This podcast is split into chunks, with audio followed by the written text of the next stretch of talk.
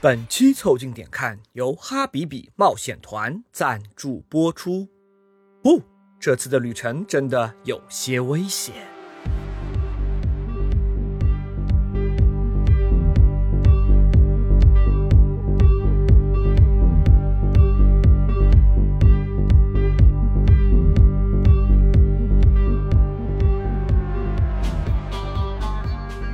凑近点看，屁事没干。这是宇宙模特公司的三个小兄弟为你带来的一个打工人自己的播客。我是李挺，一个做大家哈逼逼的胖子。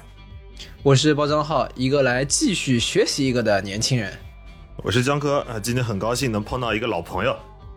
你们可以在各大播客平台、小红书关注、订阅、凑近点看，这样你就不会错过我们的任何更新。如果听到什么地方让你脑洞大开、深以为然，也请别忘了为我们评论、转发，并且标记为你喜欢的单集。如果周更的漫长等待会让你的打工日子特别难熬，也可以添加我们的小助理微信号，拼音宇宙模特，加入到我们的听友群里来，和打工人们一起摸鱼。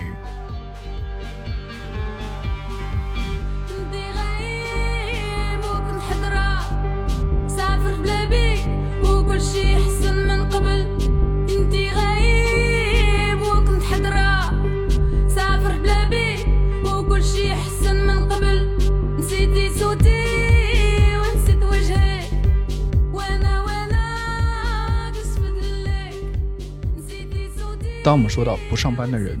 我们其实都会有一些憧憬，也会有一些困惑。最常见的问题就是，我们都不想按部就班的，被迫上着我们自己可能都不大明白的班。但是，真要我们不上班，我们一定能做自己想做的事吗？做我们自己想做的事，就意味着我们能够养活自己吗？以及，如果真的没有制度和考核的束缚，我们真的可以不摆烂吗？这次。凑近点看不上班的人的第二集，我们请到了这样的一个嘉宾，他大概是所有人理想中不上班的模样。他是一个追求极致画面的人，为了获得那些极具冲突和故事性的画面，他常年穿梭在那些让人充满好奇但又不敢靠近的地带：加沙、塔利班、巴格达、伊斯兰国、麦加、叙利亚、库尔德人武装、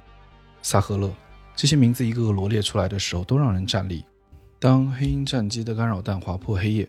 当塔利班重新回到喀布尔的时候，是他在用镜头记录着这个世界凌云帆的模样。他是李亚男，自由摄影师，国家地理人物类摄影优秀奖，英国皇家摄影协会荣誉奖，哈姆丹国际摄影大赛黑白类一等奖获得者。今天，让我们来听听他不上班的故事。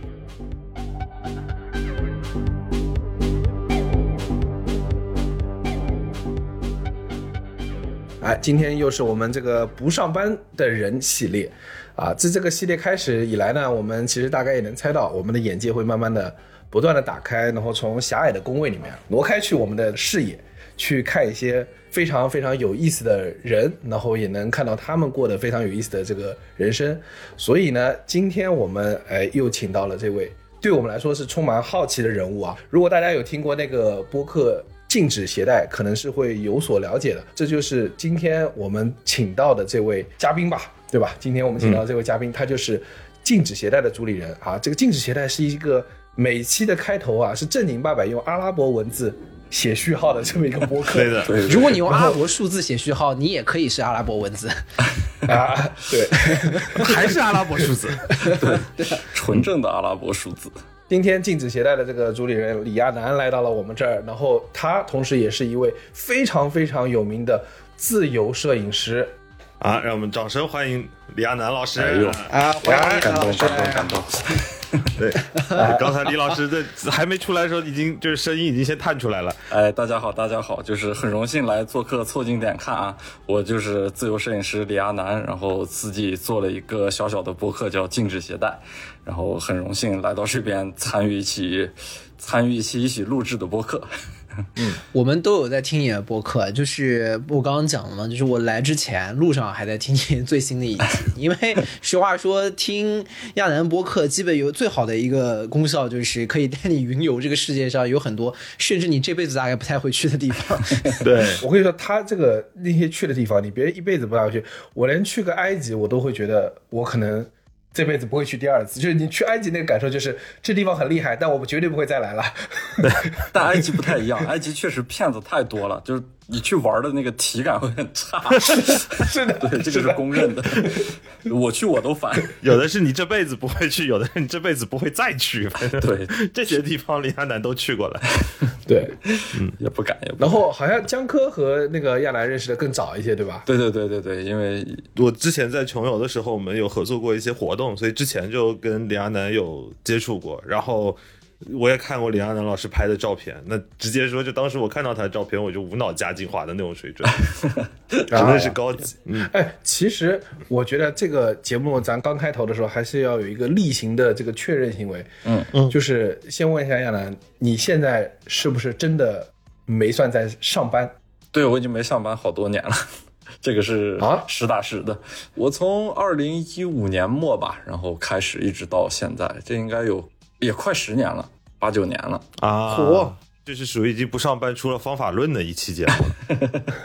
而且这个状态非常稳定嘛，就是听下来，就是这些年，对吧？没有在上班，嗯而且呢，一边不上班还跑了很多地方，对吧？这说明还是能自给自足的，对吧？这个生活相对比较稳定。啊，对，刚开始挺难，然后到后边就就好一点，需要一个过程。哎，那最近亚楠都在什么地方？哦，我最近其实刚干了一个商业活了，然后也是跑了一大圈，又跑了好几个大洲，然后现在过年了嘛，过年前就回到老家太原了，嗯，刚回来，就前两天回来了刚啊，对终于回来了刚刚回来。哎，挺不容易上一次回上一次绕回国是什么时候了？哎呀，上一次上一次还好了，元旦那会儿，啊，那还行，对你来说已经算是短途旅游了。对，西飞回到国内，然后过完元旦之后又接了活，就等于又出去，出去干完这个活，等于又回来接这个春节。这几年其实一直都是这么过的了，就是，呃，那个有活然后出去，或或者没活的时候自己想拍什么就出去，之后呢再回来再出去，再回来再出去，因为有的时候去的地方要换季节嘛，所以我得换换行李，而且就是我需要一段时间，每次拍完一整段的时间，我需要找一个小段的时间去把这些。工作处理掉，就因为摄影师嘛，他得啊处理图片呀，然后还有整理之类的这些工作还是要做的。就是做这些工作的时候，我我还是喜欢在一个相对舒服一点的环境，就类似于酒店呀，或者是回到一个住所里面，对对对，对找一个好一点的地方。对对对，嗯就就就没有什么打扰了。回到一个文明世界，对，之前去的地方太狠了。有电。对，有电有电有网，然后吃喝什么的好解决的这种地方就 OK 了。就朋友们珍惜眼前的生活啊，这个对一些自由摄影师来讲，这是很重要的好环境了。是是是，所以说对，对所以需要这样的调节。但是唯一不一样的就是二二年嘛，二二年四月底开始，我在外面跑了大概快一年的哦，时间。对，我记得二二年你的疫情的时候，你是对直接就冲出去，然后在外面走了很久很久。对对对，走了走了十一个月，然后然后就回来，反正也是挺不一样的。换季节要换装备、换行李，之前这个问题不是每次都要回国换一趟吗？那你那一年是怎么的？就各地买了。肯定就没办法回国换一 哎，那那那那一年就是一切东西从简，然后我觉得反正你不管在哪个国家买一些东西还是比较容易的嘛，呃，唯一就是麻烦、麻烦的地方就在于有的时候会越买越多，然后这个对，越买越多嘛，你就是都买出一个家当来。最后买了辆房车，因为我在米兰有一个朋友，然后他是个留学生，他有一个租的房子，我有时候就会东西太多了以后就积一部分去到他家，把东西放在那边，然后对，把他家变成你的 locker。对对对对对对，确实是这样，没办法，你必须在世界找这么一个。就是各大洲都有自己的一个仓库没。有没有，就迪拜可以放一些东西，然后米兰可以放一些东西，啊，对，我操，你这个路线感觉是那个 DHL 的仓储。对对对转运中心，转运中心。我脑子里面的情况是那种特工，你知道吗？Safe House，你知道 有点意思有点反正 这个感觉。对，所以就在这个长时间走的过程中，就只是有一些必需品，你像衣服呀这些东西都是无所谓的，就你可以时刻换、时刻买、时刻扔，嗯。就所以买一些便宜的，你有时候再换季节也不心疼就扔掉了。我对于我来说，唯一必备的就是相机、电脑，然后还有靠谱的存储。有这些东西就够了，然后其他的东西其实都可以抛。到到了后边不太一样了，然后是需要有一个录音设备，就是，呃，无论是手机还啊对是对哦对不然对开始做了播播客后面开始做播客了嘛，然后这个东西也需要不然禁止携带又要断更了。要断更很久，对，其他的东西都无所谓，都都身外之物。你这个引发了我一个好奇啊，因为说实话，作为摄影师，你拿着设备到处拍，嗯，这么长时间，走了这么多地方，你会积攒出非常非常非常多的照片。嗯嗯嗯，然后你到一个地方，那你处理完之后，这一批照片你都带着嘛？你如果这样的话，你的硬盘可能也不够吧？呃，硬盘我路上买了好几次，就是我会加进去啊，这这是真带着然。后 in the end，你回到国的时候会会有一批硬盘吗？对，多花一点钱买那种，现在不是有固态硬盘？固态硬盘的好处就是又小，然后又又轻嘛。啊，对对对对对对对，所以所以就是啊攒了好几块固态硬盘，这样就但但但确实比较贵了，但没办法，因为这是摄影师的一个必备的东西，所以就是你不得不去付这个钱，也也是我所有这种工作呀预算里面的一个成本之一，就就是我必须把它算进来的。对，要不然你拖了一箱子那个硬盘回国，什么过海关，人家以为你回来是卖片的还是怎么着？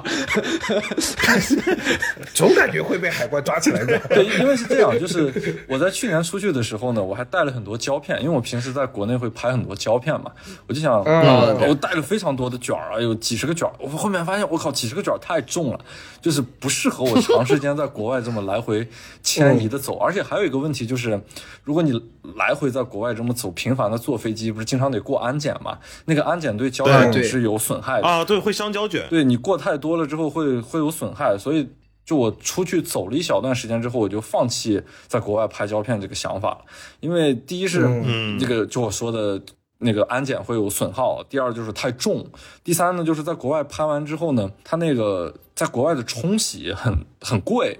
然后扫描这些东西也、也很麻烦，对这这些东西很贵，就是成本成本上来说有点儿扛不住，所以就是综合考虑之后，而且就正因为它这个冲洗又贵又慢，以至于我很多照片不能实时的反馈回来，因为出国在外面走，有些时候会得交一些稿子嘛，那些稿子是需要照片的，对然后这种你要用胶片拍，可能延迟就太大了，就是很多东西就错过掉，嗯。所以就是在这么一个考虑之下，我在走了很小一段时间之后，就把胶片。全部都放在米兰了，然后就纯粹拿着数码相机拍。放到了自己的安全屋里头。而且其实蛮可以想象，万一比如说在中东什么地方战火纷飞的，然后这个时候你拿了 拿了胶片，想说有没有地方可以冲洗我的照片？对对，很烦的，对对对。这画面会有点太美了。这战火纷飞下有一家对那照相店在在洗照片。房子天花板都是漏光的地方，根本洗不了。对，因为时代不太一样了。像再往前前一点，就是数码时代之前那些大的通讯社呀、图片机构呀，嗯，他们在世界各地都有一些这种，就像我这种中转站似的，然后他们可以把胶片收集过来，对，啊就是胶卷的仓库，估计。对，然然然后去冲扫，这这这样就是也是一个比较快的过程，而且那会儿的成本很低嘛，因为整个还是胶片时代。现在这个时代已经确实不一样了，就是啊拍胶片已经是属于给自己找麻烦了。但是由于胶片的味道还是跟数码有质的不太一样，所以有些时候我还是嗯拍胶片很多。所以在这样的情况下，就是我在国外现在就完全都是数码化，然后国内因为很方便，所以我就是拍胶片，对，就分的还是比较开的啊。哎，那你看，比如说你有一大堆硬盘留下来，你的拍出来的作品，然后再到有一些胶片，你存下来很多。嗯，在整个过程中，你作为一个摄影师，这么长时间以来，尤其你去了这么多次中东啊、非洲啊，这么长时间，是不是有那种画面是那种你觉得特别好、特别有冲击力、特别有力量的，但是你却没有找到设备把它拍下来，然后但是到现在可能它依旧在你脑海里的画面。呃，其实具体到画面来说呢，就就我我觉得啊，就如果对于一个职业摄影师来说，已经就不太追求一个单独的画面了。就我相当于是，比方说去到一个国家，这个国家就是我的一个项目，它它就就整个一个国家就是我的一个 project，然后我可能会嗯嗯给他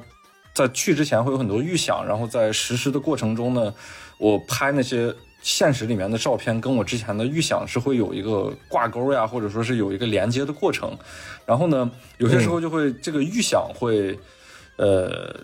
在实际拍摄照片中没有达到，这种时候我就会觉得遗憾。但是它不是具体到每一个照片这个单张的上面，就是可能我们对摄影的初期理解，或者说是比较刚开始玩的时候呢，就是会注重一些单幅的照片。到了这也不是谦虚的说法了，就是到了我这个比较职业的状态下呢，就是它已经不是追求一个很单张或者是很有信息量的那么一个瞬间了。就我这一张就要震撼你那种状态。啊，重点是拍的太多了，你 对，一个一个是多，一个是拍完一个这个项目之后，它是一个整体的呈现，就是它从前到后呀，还有每一个画面的连接，这个东西是一个比较完整的一个东西，就是像我们讲故事一样，就可能小学的时候大家只是造个句嘛，就是给你一个关键词，你把它这个句子造造出来就 OK 了。到了现在这个阶段，就是你可能。有很多个关键词，然后这些关键词要组合起来，甚至于是相当于一个写一篇小说，或者说是写一篇非虚构的文学这么一个状态。所以说是它已经不是一个单章的过程。因此呢，有些时候就是你拍完这些东西，它可能跟之前的预想会有一些出入，有些时候是高于预想的，嗯，那那个那个时候自己就会很爽，然后有些时候会低于这个预想，然后低于预想呢，当然我也不会遗憾，我只能会总结一些东西，这就是现实的状态，可能就是。啊，对对对，就是总结呢，因为有多种多样的原因嘛，有可能是自己的准备不够充分，有可能是有时候会有运气的成分，就是你不一定能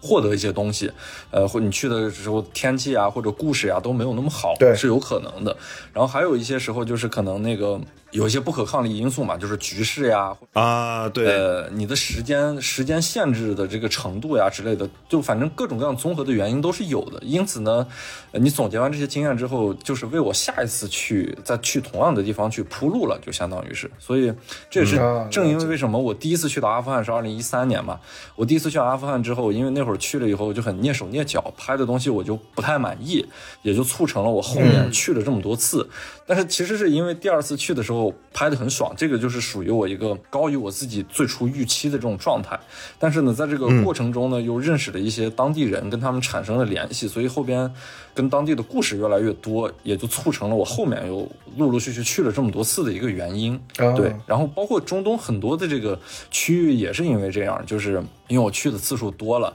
呃，我希望看到它一个时间不同点后面很像是一种故事的续写的感觉。对对对对，因为因为这个时间的维度跨开之后，它就会超越你那个图片本身那么一个二维的东西了，就是你能看到很多不同的东西了嘛。对，这个这个这个东西它的厚度会就变得比较比较符合我自己的一种对它的一种表达的需求嘛。所以说是就是不断的得去这么来回的去走呀，这样就说白了就是你去那地儿牵扯的东西越来越深，然后所以说你就越来越想深入。羁绊慢慢的连接起来了。这些事情都是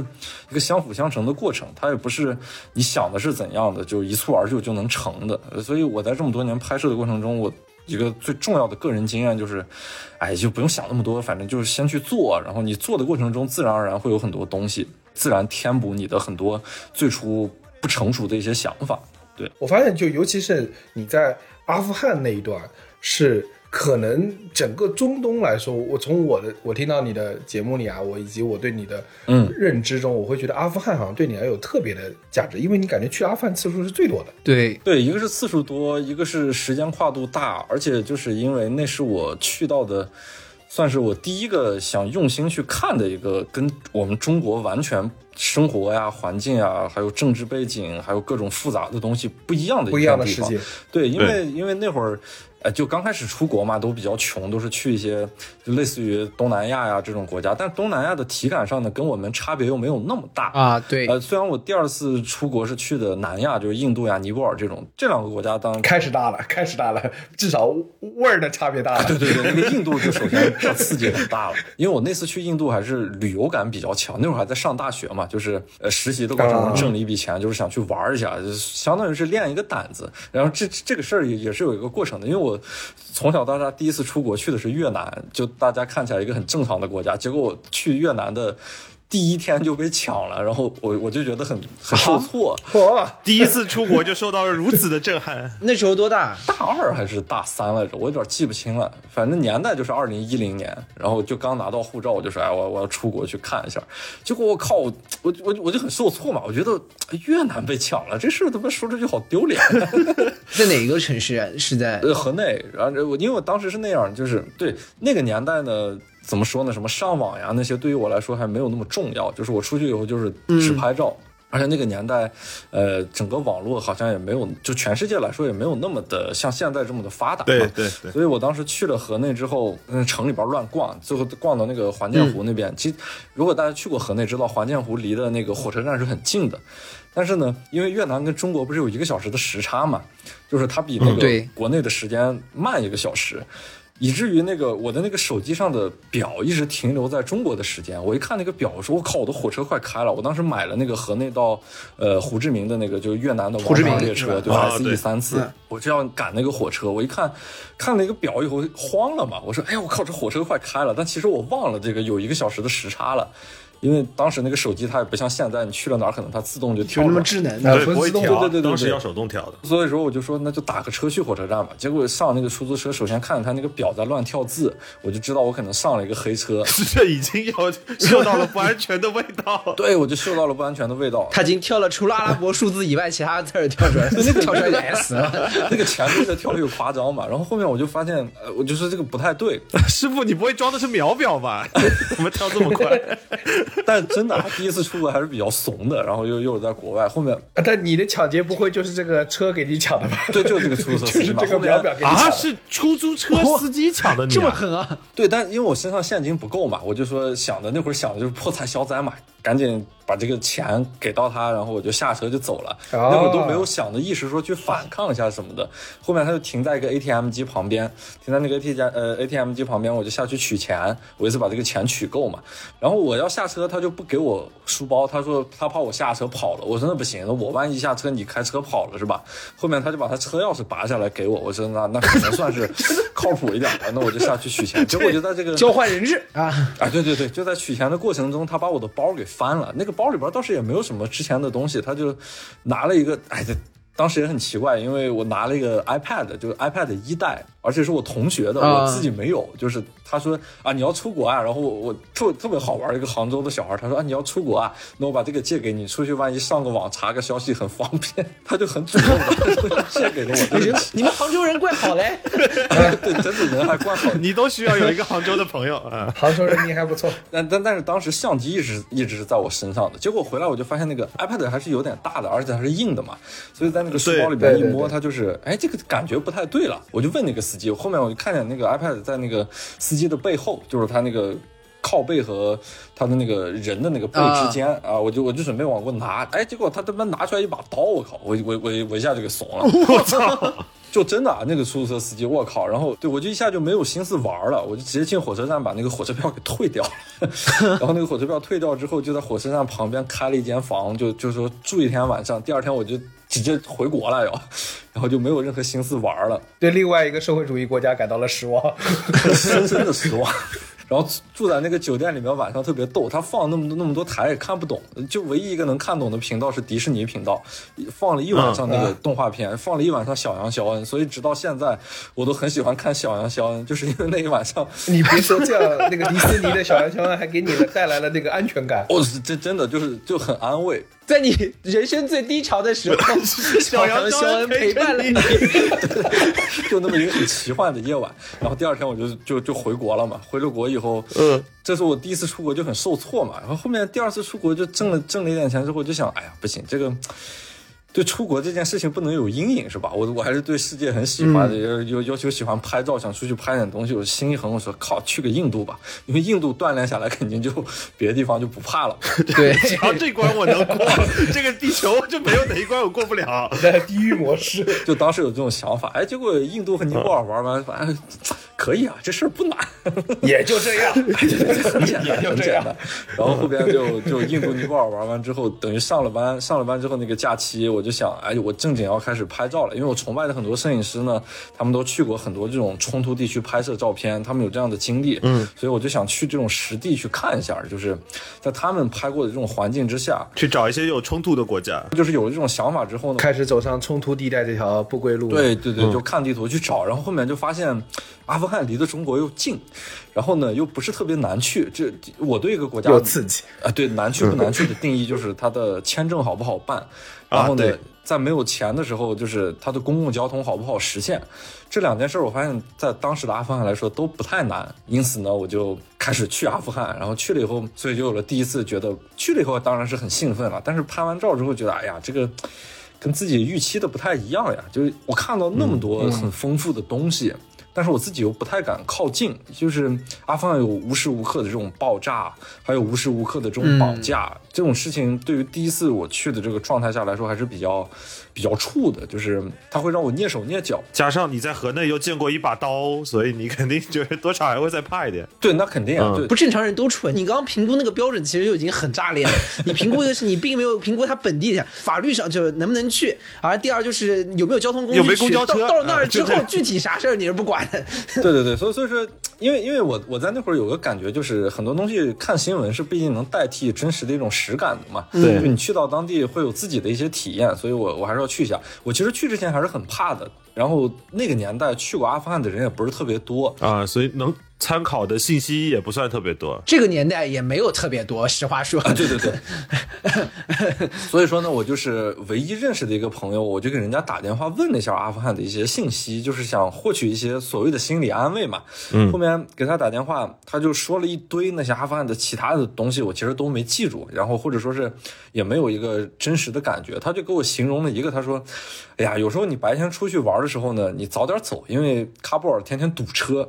我靠！一说这个堵车，我这个画面就具象起来了。我就想，哎，这北京不也天天堵车嘛？就是喀布尔那个 很邪恶的那个状态，就是我们一听到这是一个很恐怖的首都，它还有堵车这一面。哎呦，热闹了，这就没鬼了。对对对，他跟我说这个城市之间是有一个具象的连接了，然后有了这个体感之后，就说实话，就别的那些各种信息对我来说都没有触动。就一说堵车，我一下觉得，哎，这事儿还是挺具象的嘛。这这车谁还没堵过？这对，就很具象。难怪你觉得印度没什么挑战，也是堵车堵也的也不也不就堵堵车吗？真是。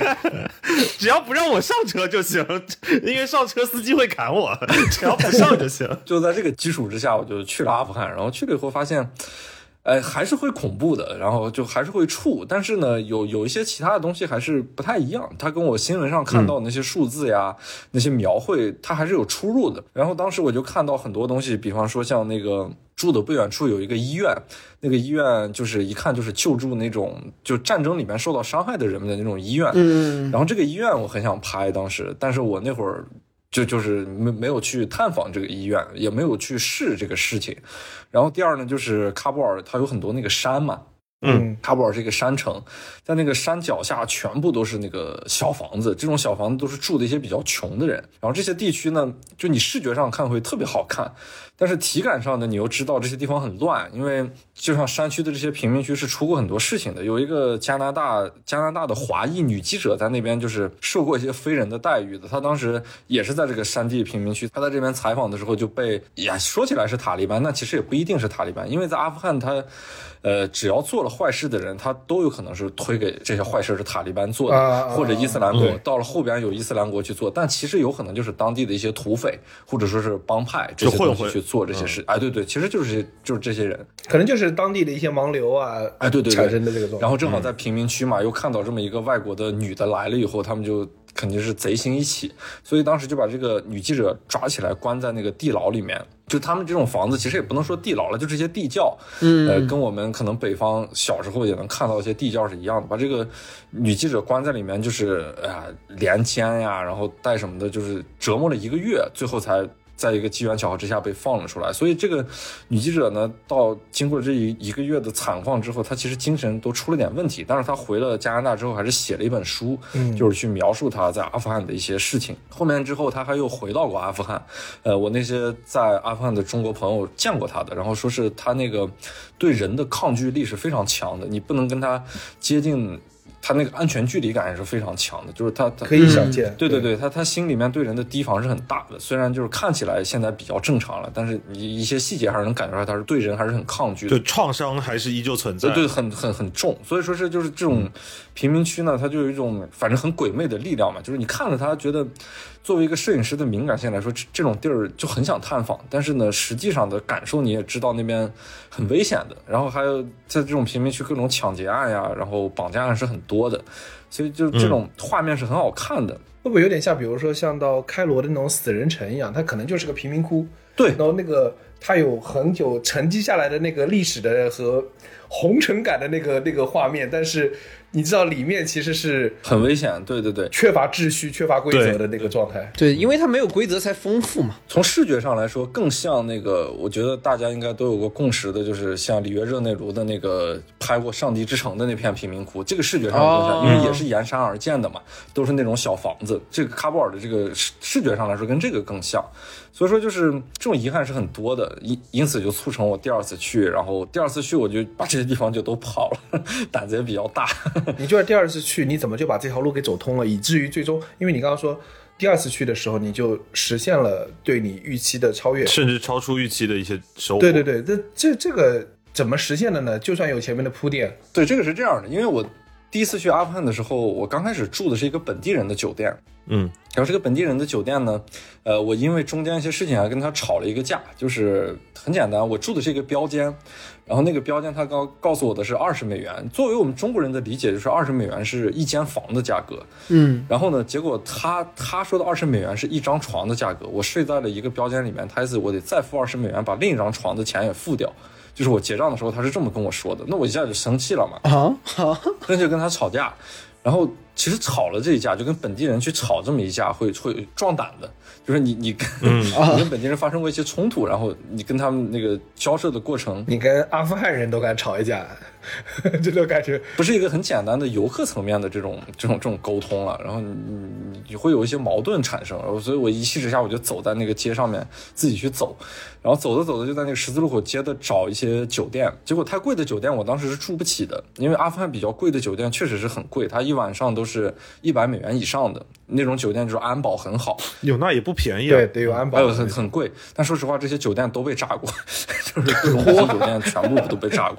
安保有什么用？我炸弹扔你。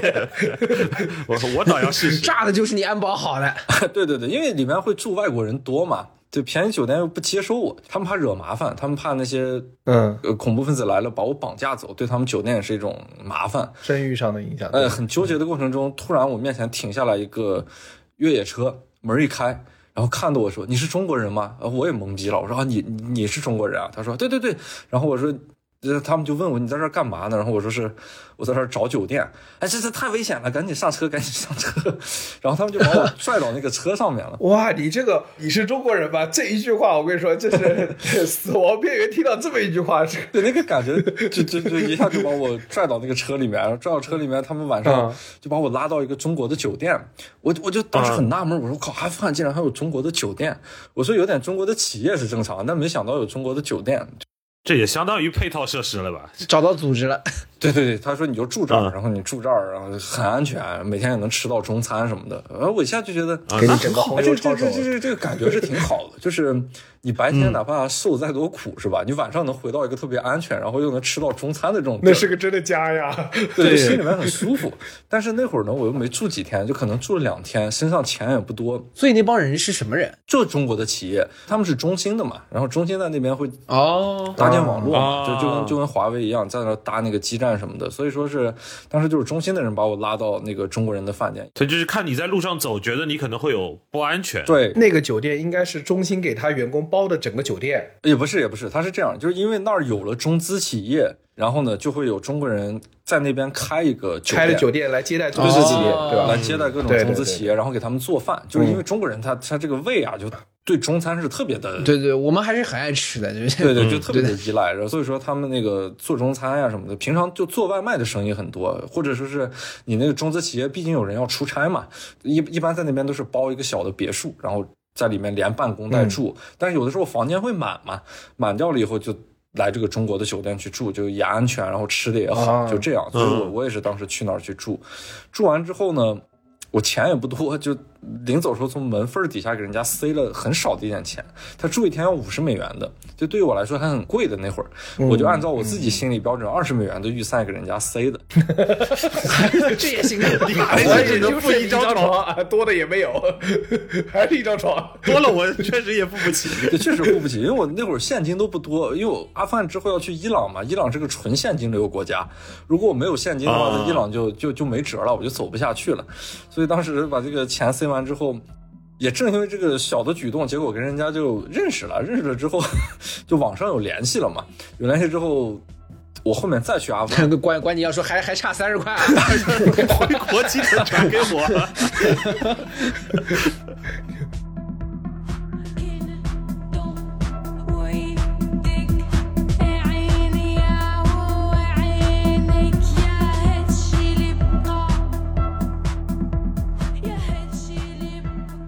然后我回了国之后上了那个马格南大师班，然后上马格南大师班的时候，我那个导师他就什么阿富汗呀这些地方就都去过，就是我说的那些我所喜欢的摄影师，他经常去一些冲突地区的这类型的摄影师，所以体感上就很强。后面上完那个大师班，有同学嘛，有两个同学就很想跟我一起去这种地方，我就一想啊，那有了朋友之后，肯定胆子会变得更大。啊，对，其实等于是那个酒店的人是你跟阿富汗最早的一个连接了。对对对，跟那边有了哦就是中国方面的连接吧，就是我等于是我我一想到就是每次去白天受了苦，晚上回去很舒服嘛，就是就这么一个状态。嗯呃然后这次大师班上完之后，等于两个同学就一起去，他们一起想去就去壮胆，然后壮胆的这个过程中。我就拍的很爽嘛，因为确实三个人在一起，那个心里面的感觉会不一样。啊，对，心里会有底。对对对，所以所以手脚就伸的比较开。结果这俩哥们儿呢去了有点水土不服，嗯，然后水土不服呢就病了，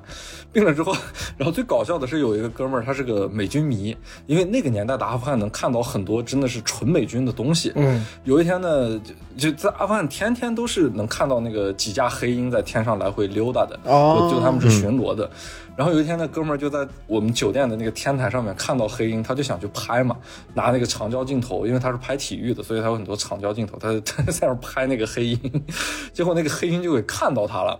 看到他一般是绕一个大圈儿，我操，他冲过来一了。绕一个大圈儿，结果那个黑两架黑鹰绕了一个小圈儿回来，给他发那个干扰弹，就是对对他是一种警示。我操！对他发了那个对对对对对，就就直接在天上，我靠，下来那个前面喷两个那个干扰弹，然后就很好看，在空中划出来，跟那个就是烟火似的。就是他的第一反应竟然是很好看，我是觉得好看，那你这个壮胆壮的是颇有成果的。对，然后确实确实把那个哥们儿就给就用我的话说就是把他给吓病了。我说你这叶公好龙。人家黑鹰没坠落，人家黑鹰俯冲了，啊，对，这这真的是离得我们还蛮近的，所以说后边就就他病了以后，我们就得找医院嘛。当时还有中国人开的医院，就中国人开那种医院，算是给中资企业看病，然后也顺带的给当地人看一些病。他们俩在输液，在那边打点滴，打点滴过程中呢，那些护士。全部都会说中文，但是都是阿富汗本地人，我就特好奇，我说，哎，你们怎么哦都会说中文？然后他们就说他们是喀布尔孔子学院毕业的，然后呢，在那个啊有一年交换过程中还是去太原理工大学的。我就想，我靠，那不就我老家的大学嘛？你老家我操，太原理工大学，对对对喷的 老响了。啊，对，这不就有的聊嘛？因为这因为是这样，就是我哥们儿以前在太原理工大学上学的时候，他跟我说，他在他们学校里面能看见很多阿富汗人。我我觉得哎胡胡扯，哪有那么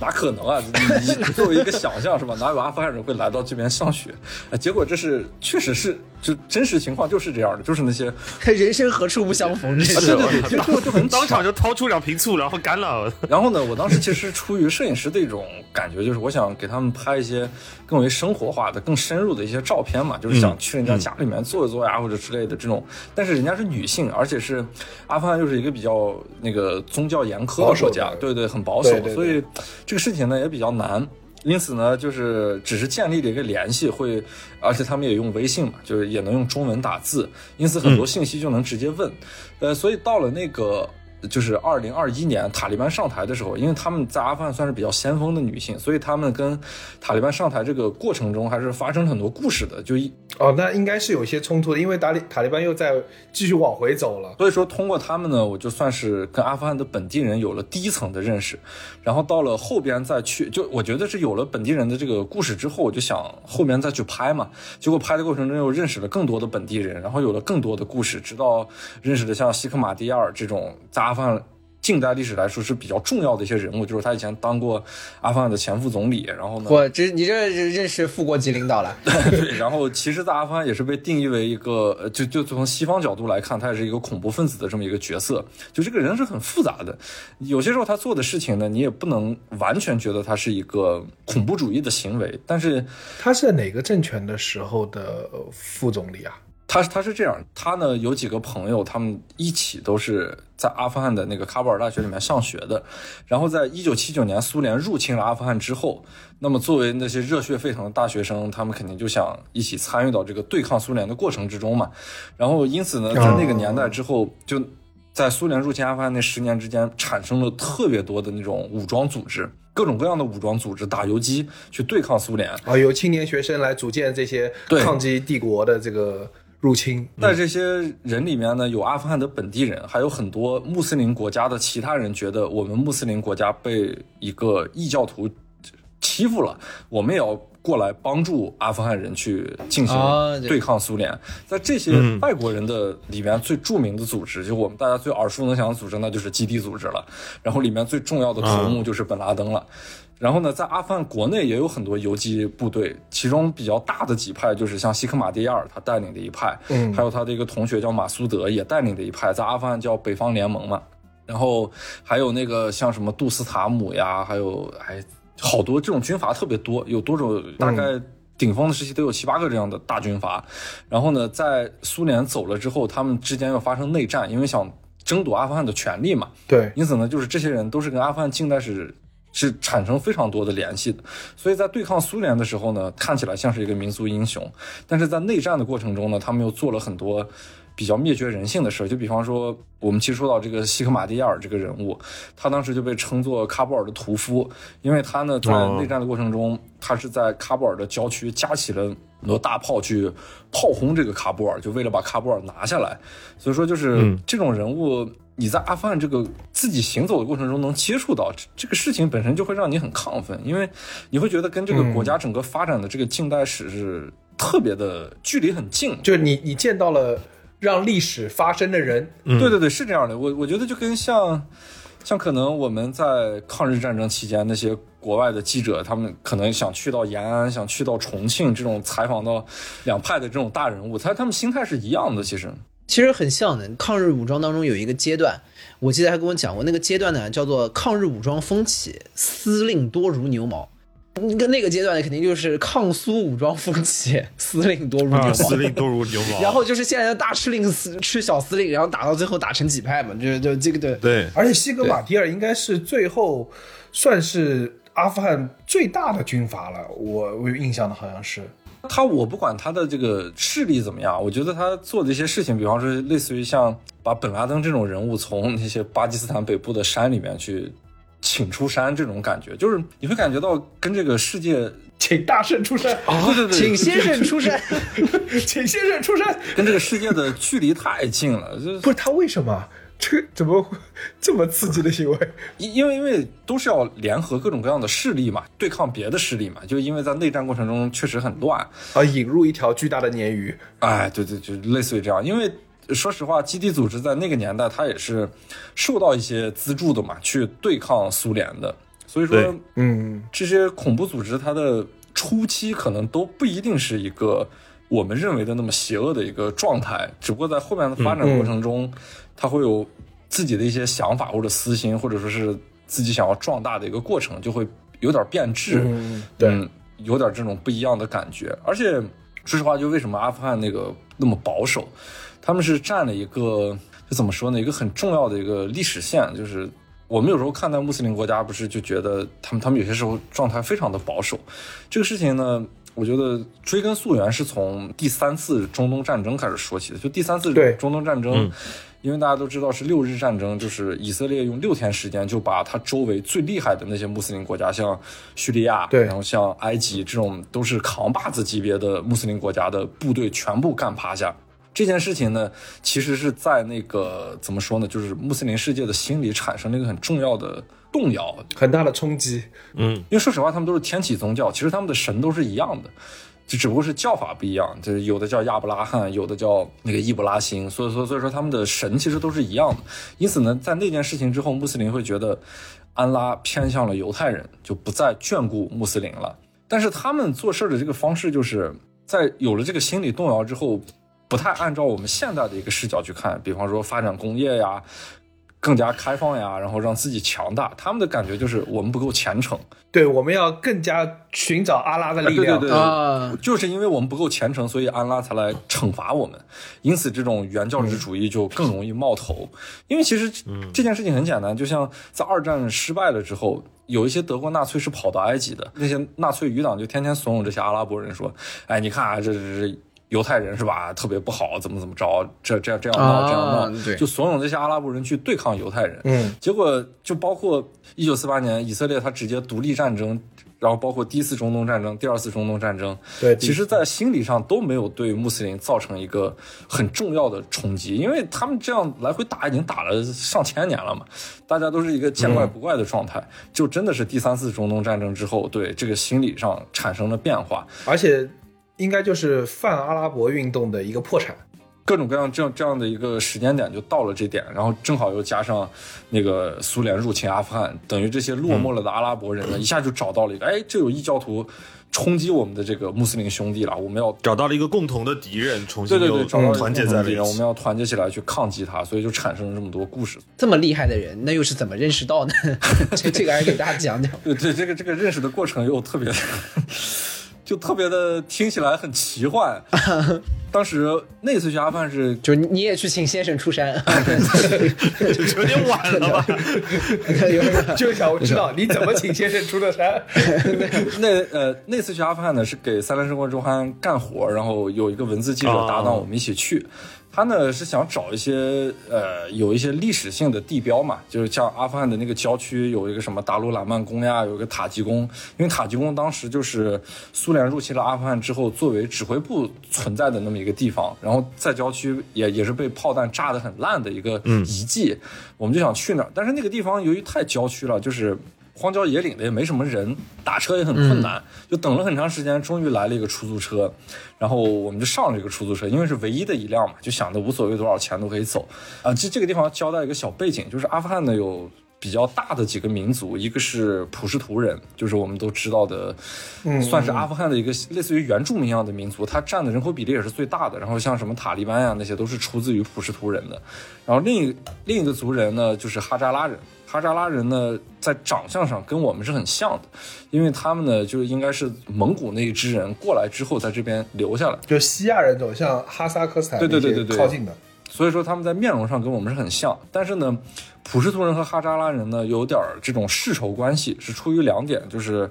呃，宗教上的信仰上的不同，因为大部分的普什图人信仰的是逊尼派，然后哈扎拉人呢信仰的是什叶派，就是他们更靠近于伊朗，嗯，就在这个信仰上是跟伊朗是更接近的。也而且历史上呢有过这种来回的好几次，类似于普什图人要灭族哈扎拉人，然后哈扎拉人呢要返回来又来灭族普什图人，所以这种冲突很多，他们一直就在整个国家就有点不太那种。互相不太待见吧，呃，还有一个比较大的，算是两个民族吧，一个是塔吉克人，一个是乌兹别克人，因为我们看地图就能看到，它跟塔吉克和乌兹别克斯坦这两个是挨着的嘛，所以一些族人进来是很正常的。还有小的，比如土库曼人啊什啊，对对对对，就是中亚那些民族，因为毕竟阿富汗的这个国土也是在殖民者之下划分出来的，因为殖民者要画护栏线还是什么，就是愣硬生生的把普什图人的势力分开，分分居在巴基斯坦和阿富汗两边。大英的传统伎俩。啊，对，就就对就就是大英和沙俄，呃，这两个当帝国时的主义国家帝国吧，对对对，在殖民时期把那个普什图人给割裂开的。所以说呢，阿富汗就是一个四分五裂的状态，然后民族又多，所以内部矛盾又多，因此就是一直很动荡的。嗯，所以呢，就是我们这个中国人去了以后，因为面相上还有这个接近程度上来说，就是哈扎拉人是我们最容易接近的一个民族，而且在喀布尔哈扎拉人很多，哈扎拉人呢又比较勤劳，就是爱学习，所以在那喀布尔大学那些看到的很多学生都是哈扎拉人。因此呢，就是我们更多的接触的是哈扎拉人，有了更多的共通点，不光长得像，还一起爱学习。塔吉克人也还行，因为塔吉克人跟我们之间也没有什么直接的这种这种所谓的矛盾啊或者之类的东西。唯一就是不太敢接触的反而是普什图人，因为普什图人毕竟出出了很多塔利班嘛，就是在前政府时代呢，中国人去到那边，因为有一些绑架呀或者一些爆炸的事情。也是塔利班去做的，因此呢，就是我们在心理上会对普什图人就产生了这种连接，感觉这里的人会比较狠。对，就是你接触普什图人的时候，就会多多少少心里面还是有点有点怵的。嗯但是我们打的这个唯一的一个出租车呢，这个司机一看就是个普什图人，完了，我们那个翻译就很怕，因为那个翻译是个哈扎拉人，他就他就说我们要不换一辆车吧？我说你们没车了呀，是吧？这边也没有没没有什么东西，然后他很怕嘛，然后但是我作为外国人，我觉得还好了，我就坐在那个副驾驶上面就。有一句没一句的想跟那个司机聊天嘛，因为你成为了他们的桥梁是吧？你把他们给打赏了。虽然他是个普什图人，因为在越南练过胆子，我知道。都是他哥们儿，别搞了。就那意思吧。就哪怕你是个普什图人，甚至于你是个塔利班，你对我有威胁，但是我就跟你淡逼呗，然后聊着聊着能把你这个 有一点这个小的邪念给他压下去，我就是这么想的。啊，那你但是你聊那么多呢，也也比较尬，也没那么多话题聊，是吧？后面我就发现他那个驾驶室的前面放的一个照片，一个合影。然后那个合影拿过来，我就随手就拿过来看嘛。然后那个合影就是一看就是个特别老的照片，然后所有的人都是背着枪，穿的那个传统的衣服，站在一个雪山前面，就一看就是他们当年打游击时候的照片。然后在这些合影的人中间有一个大人物，就是西克马蒂亚尔，就是因为这个哦来阿富汗之前得做一些这个背景的学习嘛，就是一看我说我操，嗯，但是他那会儿呢又太年轻，就是看不出来哪个是他，我就让那个翻译问我说这照片里面为什么要放这个照片，然后怎么怎么样，然后那个司机又来了兴趣了嘛，他他他就指的一个特别年轻的人，我一看啊，确实是他，他说。他就是这个人，然后他呢是西克马蒂亚尔当时打游击时候的贴身随从，然后就就 就很懵，我说啊，这就后来出来开滴滴了啊，，对你这出来跑出租，然后对 对，就等于他其实他当年的警卫员有点像是。对，等于是他们这个游击部队最近的一些人，就贴身的一些人。OK OK，对，后面我就很强的一个敏感性嘛，我就马上跟那个我的翻译说是，这个是不是通过他没准能认识西克马蒂亚尔，然后。就问了一嘴，然后他说他确实认识西克马蒂亚尔。我说那那好了，但是我做的第一个事儿不是说是让那个司机去联系西克马蒂亚尔，这个太鲁莽了。我们还是中国人那种方式，中国人的方式不是你不认识吗？你给他打个电话，然 后视频就敲起来，约出来喝一杯哎西格玛利亚，This is my Chinese friend。对，就不能那么直接。然后我就我就跟那个翻译说是，哎，在喀布尔的这几天，只要用车，就全包了他的车，这样不是接触的时间就长了嘛？这才是中国人办事的路子。哎，对吧？高级这个路子的中国人，你最高级的中国人是吧？所以说是这个接触的时间长了，长了之后，你慢慢的这个循序渐进的，是不是就好开这个口了？搞人情这一块还得是我有。点东西。还得是咱们中国人。哎，对，然后呢，我还有另外一个私心，就是，哎，我觉得终于能接触到一个普什图人了，我可能拍照能去人家家去拍一拍，啊没见过普什图人家，对对吧对对啊，对，所以还有另外的一个私心，就是除了公干的这个私心，还有这个自我自己的一个私心，所以就在这个状态之下，包了他好几天车，然后处的也确实挺好的。然后在这个相处的过程中呢，因为他住的是郊区特别偏远的地方，我们在那个开车的过程中去到他家。他那些邻居还怂恿过他，就说是，哎，是不是有中国人把他绑架了，你卖给别人不就很贵吗？对吧？你挣很多钱，我你你怎么知道这个信息的呀？他告给我们的，他直接会告诉我们。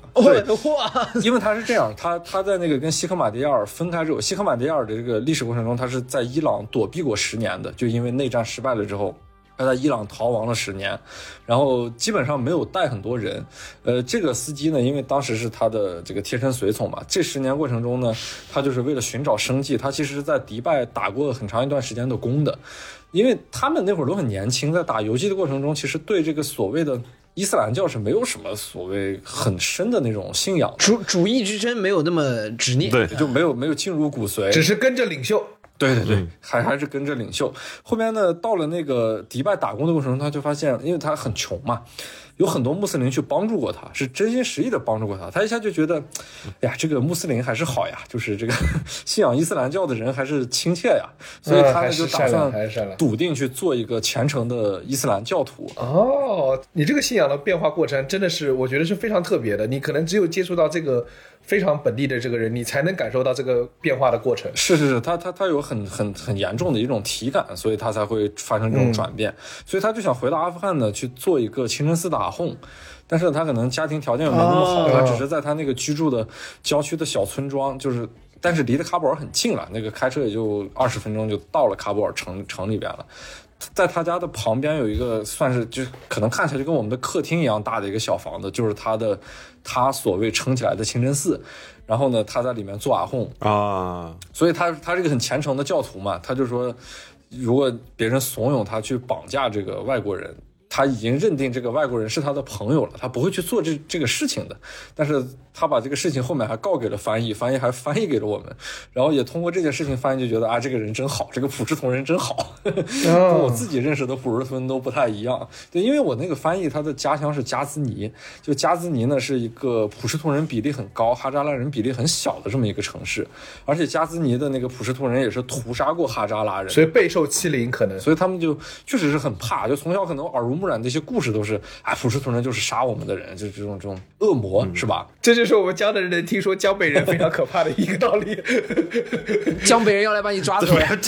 然后认识了包江浩，发现江北人也就这样。人家更直接，人家可是发生过流血冲突的，你们只是单纯的种族歧视。对，就那其实，所以这个司机他其实呃还是个 part time 的，那真是开滴滴，然后就是他的主业还是在做阿訇是吧？呃，他算是出租车是算他的生计，就是他靠这个挣钱。对，阿訇不赚钱了，那是兴趣阿訇是一个理想。对啊，啊是理想是是理想。信仰，那没有没有钱可以拿的，是吧？然后然后就在这么一个机缘巧合的状态下呢，就等于是通过他可以觉得可以接触到西克马蒂亚尔，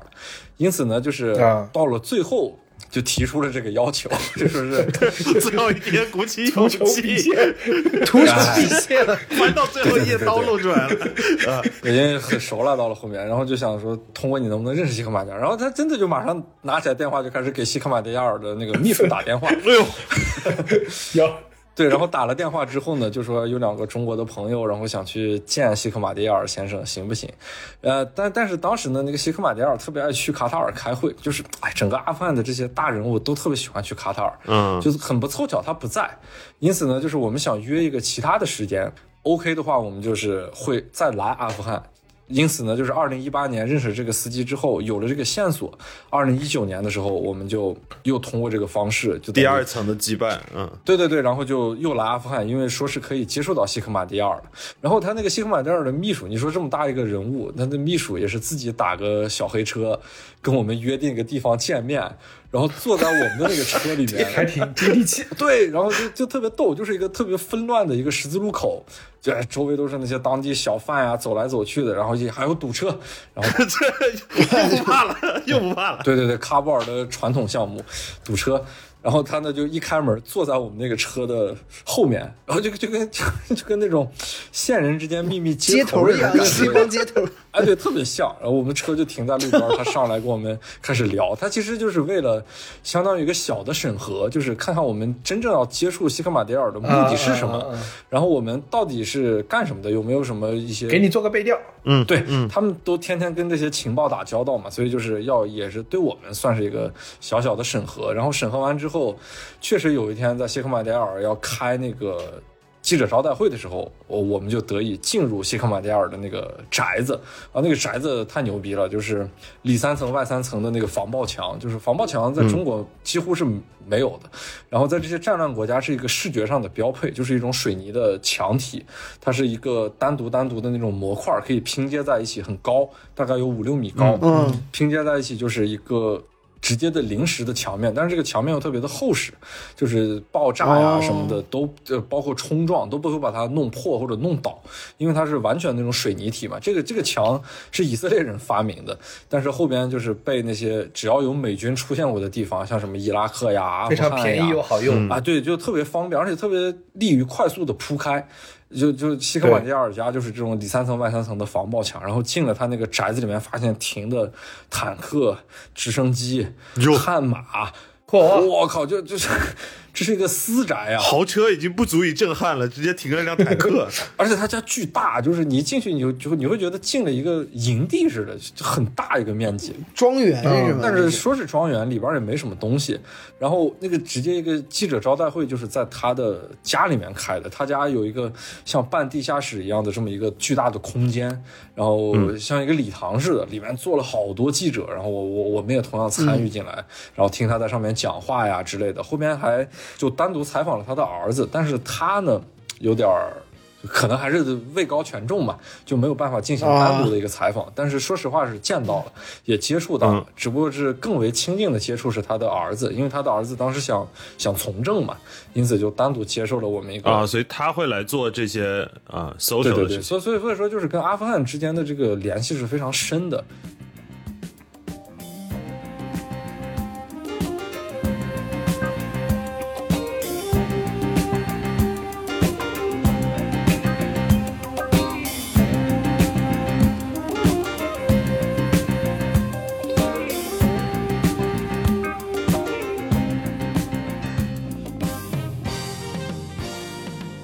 后到了二零二一年就，就突然变化，就塔利班开始上台，对对对对塔利班上台。所以在二二年的时候，因为我当时就很想去阿富汗，但是那个状态下，因为大家都知道那个疫情也很麻烦，对，然后签证什么的也很难搞，因为你压根儿不知道该找哪个部门去搞哪个政府状态下的签证了，所以就是啊一些信息也很难获得。但那个时间点确实是很难进入，除非你那个时间点就正好在阿富汗，所以你能拍到一些东西。如果你不在阿富汗，确实那个混乱的状态下不好进入的。因此，在二二年那个他等于是塔利班上台一周年的这个状态之下，我说既然他稳定了嘛，一周年，那我就去看一下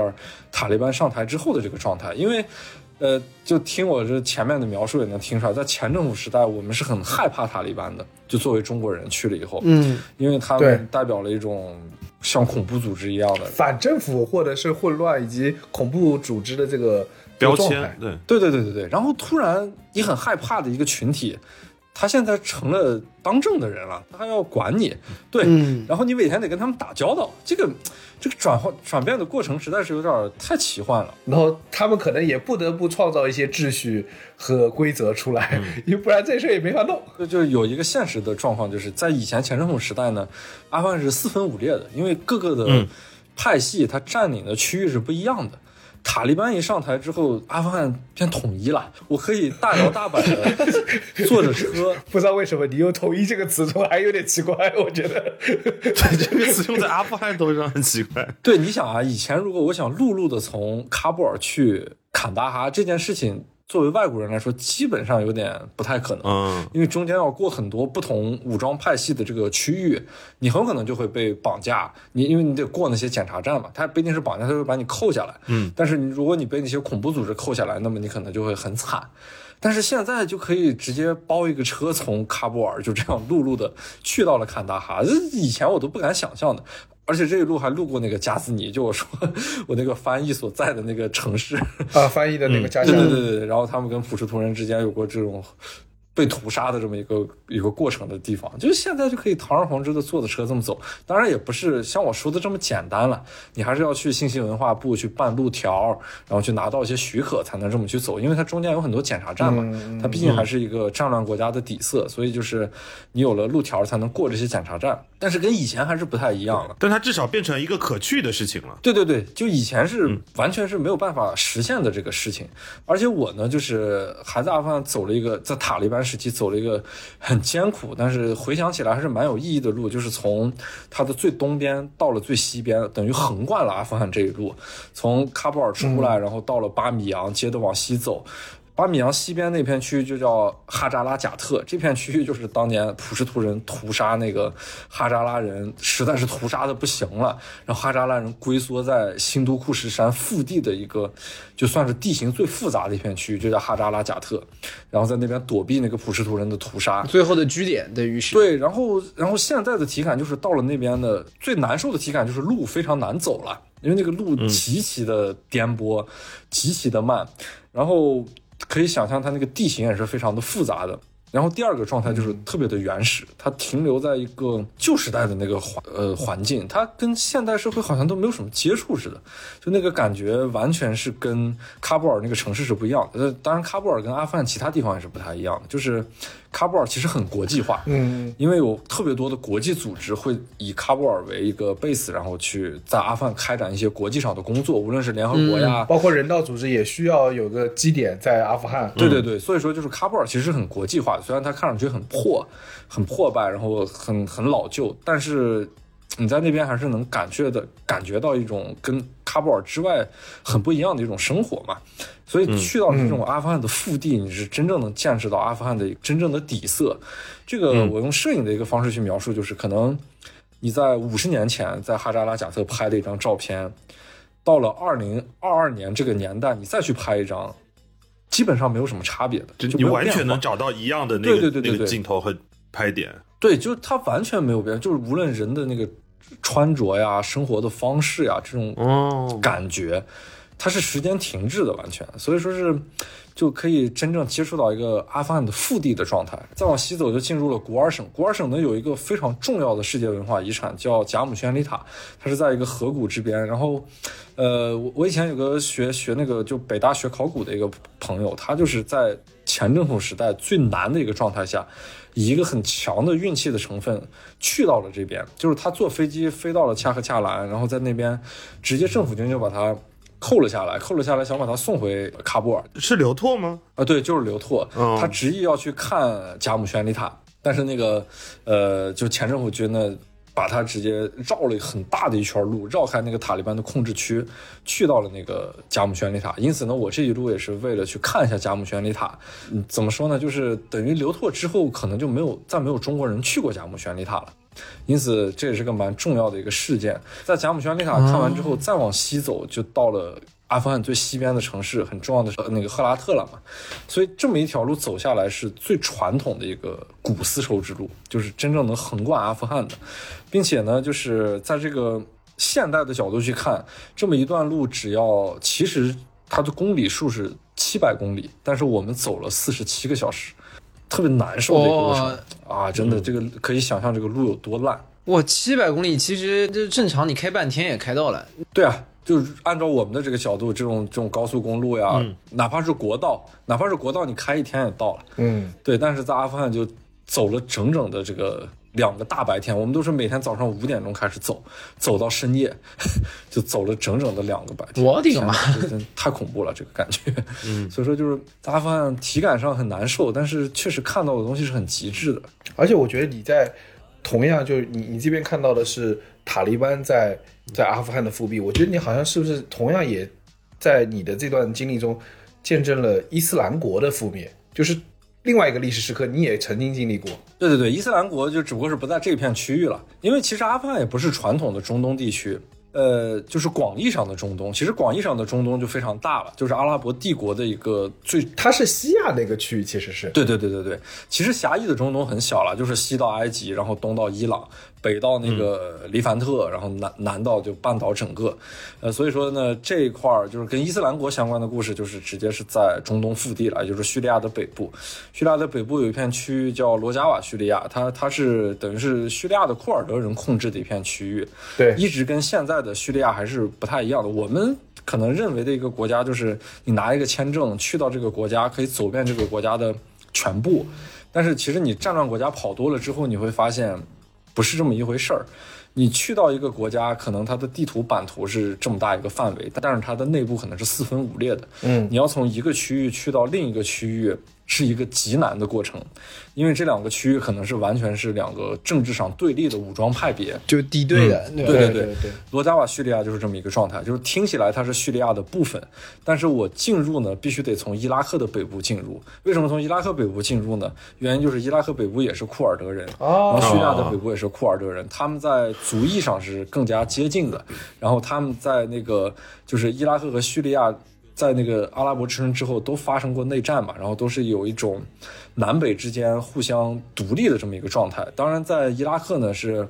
政府军已经把北边的那个库尔德人武装就是算是打服了，呃，你可以自治，但是你必须承认你还是伊拉克的一部分。但是在叙利亚其实就是完全分开的。对他们还不认嘛，他们还在叙利亚还在一个库尔德人武装的控制区域的这个逻辑下面。对对对，它它还是以以幼发拉底河为界，它南北是分开的。所以说我们当时去那边呢，就是得走伊拉克的北部进去。然后那个当时的时间点就是在二零一九年的三月份，那个很重要的时间点就是整个中东腹地的伊斯兰国最后投降的时刻。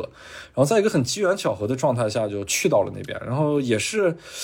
就是怎么说呢？因为走了中东这么多年，有了一些经验，然后也有了一些线人的关系，还有一些摄影师朋友，因此就是这个网络算是搭起来了。这个“线人”这个字啊，听起来就就非常的 远离我们。对，没办法，因为在战乱地区走，你必须得有线人。我首先问一下，这个有个好奇，嗯线人这些人是普通人，只是刚好。比如说收了你的钱，或者有你的关系帮你牵了线呢，就跟刚才那个司机一样的，还是说他们有一批人就是专门做，比如接待外国记者啊，或者是帮忙牵连这个中间的关系网的这种人。对你说的这两种其实都有，就是都有。啊。分 full time 和 part time。对对对，第一种是 casual，对，就是最低级的线人了，他就相当于是个导游似的，他无非就是能帮你联系一下当地的车呀这种，他是出于旅行层面的。OK 第二个层面的线人是出于媒体层面的，就是他是真正有关系的，然后有能力去帮国际记者解决一些问题的。但是虽然我不是国际记者，但是我们可以通过这种国际记者的方式，嗯，去到这些我们根本不太能去到的区域。当时的巧合是这样的，就是呃，只是在伊拉克南部伊拉克去逛一逛。因为伊拉克不是分南北的嘛，后面逛逛南部逛的差不多了，就想去北部的库尔德伊拉克去看一下。然后到了北部的库尔德伊拉克呢，也想去逛逛，听起来挺可怕的。对，就是去逛逛。我们当时的心里面的预期不是很高的，因为那一次也是给《三联生活周刊》干活，呃，心理预期只是想到了摩苏尔那个城市，因为当时摩苏尔刚刚解放没多长时间，可以叫解放，就是被被打下来没多长时间，呃，对对对还是很难去的。所以我们当时在那个北部的伊拉克的时候，只是想去一下摩苏尔，在那个时候联系了一个线人，他也是属于那种。哎，他应该在媒体线人和旅行线人中间那个层面的一个线人，两个事儿都做，哎，对，两个事情都可以做的这种这种状态。但是那哥们儿一看就是个花花公子，有点不靠谱，他有点儿事儿可以给你张罗，他也确实能办，但是呢，他比较爱玩儿，他他有时候不太把这些事情放在心上。啊，就履约上面可能会有一点问题。哎，对对对对对，就在阿尔比勒待的就有点焦灼。后面呢，我就看到我的一个另一个摄影师朋友，他是七图片社的，他那个七图片社就是跟马格南图片社也比较像的一个国际上的图片机构。他当时就在罗加瓦叙利亚，而且就是在那个伊斯兰国最后要投降那片地方。后面我就尝试的去联系了一下他，因为他是个意大利人嘛，他也在那个地方。哦，我就想他肯定会有这种媒体线人嘛。后面就联系他之后，他确实有媒体线人，而且以很高效的一种呃方式，就帮我们办到了那个北部罗加瓦叙利亚的这个许可证。但是办的过程中需要我们的这个媒体资质嘛，那就是我人生中办的第一张假的记者证，假的这个这个这个这个 不仅要线人，你自己也得伪装。但是那时候你不是和三联一起去吗？这个对啊，三联不是可以我帮你解决真的好奇问，对这个国内的媒体，他不会让你去报道那些事情的。到了后半部分，就是我们开始要去罗加瓦叙利亚的时候，已经完全是自己的一个行为了。哦，OK，懂了。反正就是在这种地方嘛，都得走野路子。听出来，对我们的很多媒体是这样的，就是听上去很国际化，它也可以做很多国际的稿子，但是并不外派记者或者说是有驻地的记者去做这些事情。它有点像是为了啊记者安全，可能也是类似有点像一个本地外包，或者是谁愿意在那儿去冲锋陷阵的，他跟他再去采买他的工作和产出。第一，他可以不负责；第二呢，就是省钱。因为说实话，如果你想直接住在前线作为一个记者，那真的是需要大量钱的。也有成本，非常贵。你像我们去罗加瓦叙利亚，一天的成本是一千美元，那么贵，所以已经算是我觉得比较便宜的啊。呃听起来很贵吧，但其实已经算是比较便宜的，因为我们是真正去到了前线，然后随军这样的。啊像我们去到最边上的那个小城，呃，小村子了，我直接看到，我靠，CNN 是搞了一个演播车进去的呀。我说我靠，他这得多大的成本？就首先把这个车从美国运到这边就，就就首先得很贵了吧。然后第二，他每天还得有柴油去供电，然后有记者常驻在那边，就是时间会很长那他上面还敢贴个 CNN？啊。敢，当然敢贴。然后他还得 真的啊？对，真的记者嘛，他是属于中立地位的呀，跟你是哪个国家都没有关系。对，这这种这种东西，我跟你说，就是它是很灰色的，他得给那个就是罗加瓦那个库尔德武装力量新闻官得给他很多钱的，然后这些新闻官才能保证他的一些东西，就是你可以拍的东西，以及你随军的安全，以及你的许可。所以这种东西就怎么说呢？你首先是需要大量的钱，第二你需要很强的人脉。但是作为 CNN 啊这种大的媒体，它肯定是具备这样的条就是在。人脉上是不会缺的，然后在钱的保障上也没有问题的。所以我作为国内的这种媒体，到了后面就完全得是一个个人行为了，因为没有任何保障的。对，呃，我们就是等于是把一些命呀，然后全部都是压给这个线人的。但是出于自己的经验嘛，就跑了这么多地方，我觉得这种事情就成功率还是很大的，然后也不会出太大的危险的，除非就是运气太差了，你被流弹打到，除此之外是没有什么事儿的。所以就是在这个状态之下，我们联系到就进到了罗加瓦叙利亚，然后进到罗加瓦叙利亚，到了最边境的一个小城，他们叫黑洞，然后那个地方嗯，其实就是一个废弃的炼油厂，也不能说废弃吧，就是在战争中被毁坏的炼油厂。那个地方建了几个营房，然后就是库尔德那个最前线的一个武装的营地。直接去了以后就开始随军，然后就住在了营地里面。你这样说的感觉，那个红色警戒的那个画面都已经出来，就炼油厂，那个车展开来了。旁边，有一群啊，对，真的是个炼油厂，旁边有那个旁边有那个很大那种油罐，然后被炸得七扭八歪的，就确实是能看到那个炮弹爆炸之后冲击波把它扭曲了变了形的那个状态。然后在那个营地里面，就每天跟着那个部队，他们一有任务，我们就跟着他们出去，所以就坐在那个皮卡车的后马槽里面啊又有记者，然后又有当兵的人，就来回在那个美索不达米亚平原上面去走。他们相当于在他们的那个军队里面也设置了一条线，去接待不同的国际的记者或者媒体来到这。对对对对对，对吧你这个你这个理解非常对，就因为那个那个时间点是一个很重要的时间点，就是中东腹地的伊斯兰国最后要投降的时刻嘛，他们已经完全被然后他们要接受投降的话，他们也得需要有他们的曝光和证明他们的胜利这个过程。对，就是这样的。所以，所以说，就是伊斯兰国是龟缩在一个特别小的村子，叫巴古兹，在幼发拉底河边上。然后那个小村子就是在伊拉克和叙利亚的交界处。呃，然后库尔德武装去接受他们投降，就是你那个给你一个时间线，你要再不投降，就最后把你这个村子攻下来了。所以每天都会有投降的伊斯兰国去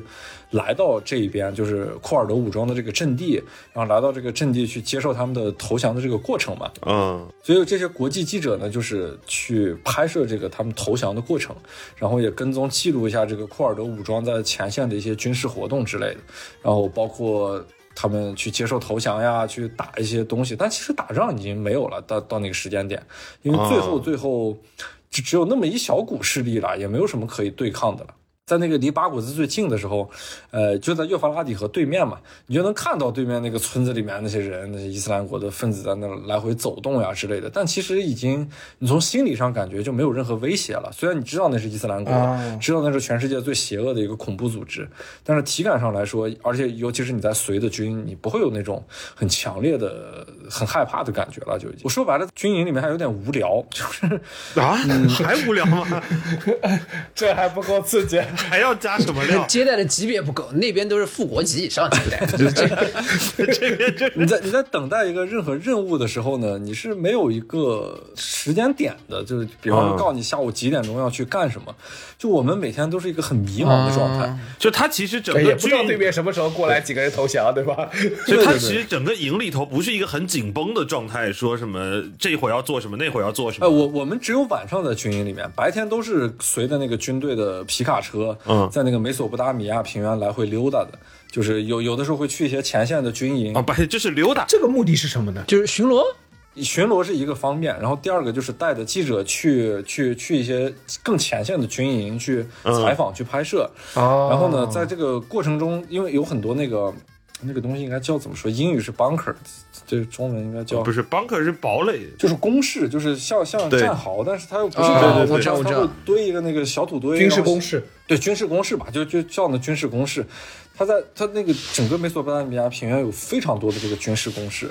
在我们这个车走的过程中，还会运送一些士兵吧，就有的可能在 A 堡，然后有的在 B 堡，有的在 C 堡，他可能要从 A 堡去 C 堡，就这样坐坐我们这个皮卡呃，坐公交车。啊，对，就类似于这种感觉。shuttle bus，啊，对哦，对对对，接驳车，对对对。啊，对，有有有这么点状态，所以所以就是在那个地方来回逛，然后来回溜达，所以有些时候是很漫无目的的。呃，到了那个后边去等伊斯兰国投降，那个也是完全没有时间点。他可能因为凑够一批人才会回到一个空地，然后接受安检呀，接受这些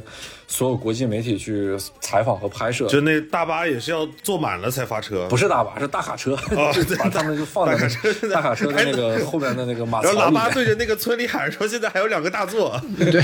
上来就走啊！出来就走 A 宝 A 宝 A 宝 A 宝还有两个，A 宝两个大座，出来就走。对，所以那天我我觉得我们运气还挺好的，就是呃，怎么说呢，在下午那个特别无聊的过程中，我我都有点绝望了。我说这伊斯兰国今天肯定不会来了，因为通常来说都是下午会过来。啊，呃，无聊到什么状态呢？就是那些士兵会把那个车上的那个炮打开，就是他们上面一般不是、啊不是会套套那么一个罩嘛，把那个罩子打开，然后就开始两个车并排的停在一起，开始发射那个炮弹，比谁打得准。远处有个土坯房子，然后，对，就看看谁打得准，然后就特别无聊。然后我看他们，而且打的是二十毫米口径弹，就那个声音还是很很响，对，那个威力也很大。那还是挺狠的，二十毫米还挺大的。嗯这就感觉像是什么美国大兵到了一个什么酒吧里面开始玩飞镖的感觉，你啊知道吗？对对对就是你你射的这准，我这这飞镖有二十毫米口径啊！只是他们的口径比较大，这个飞镖。所以他们那个状态还很松弛。然后在这个很松弛的状态下呢，我明明知道我是要等伊斯兰国的那个恐怖分子过来投降，但是我眼前那那个季节呢，遍地开的都是油菜花，就是会让你有一种很惬意的春意盎还有点然的感浪觉。漫啊，对对对，哦对，感觉出来度假。而且你又一想，这个地理位置就是在美索不达米亚平原的一个腹地，就是你会带一些远古的想象。但是眼前就是两个皮卡车在那儿发那个二十毫米口径弹，比谁打的准，所以就确实又无聊又荒诞，然后又奇幻。就整个画面都非常荒诞。对，而且我跟你说，你你在、嗯你在刚刚进到这个库尔德人的这个区域的时候，你提的每一个词，就从摩苏尔到到美索不达米亚平原到幼发拉底河，你这嗯种感觉是，我操，这是人类文明发源的地方。对对，当然当然，对啊对啊会有接一些重着发生要。，接着就有两辆车在那儿比飞镖？好不容易进去，发现有两辆车在那打炮玩儿，真的是。对啊，遍地灿烂的油菜花，然后以及两队无聊的人，然后在那儿玩着在打炮二十毫米的火 火的的火炮。你你你有上去也打两把吗？我没有打然后，但但但是我我做事儿就是旁边不是停的那个美式的军用悍马嘛，但是没坐过，嗯，我就找了一个那哥们儿，啊哎，开车带我溜一圈儿，就就满地油菜花的，多好。然后那哥们儿可开心了，然后就开车带我去，可开心了坐那个悍马，你们到底是来办什么事儿的呀？我的天哪！没办法嘛，没事儿干嘛。我有个好奇，这个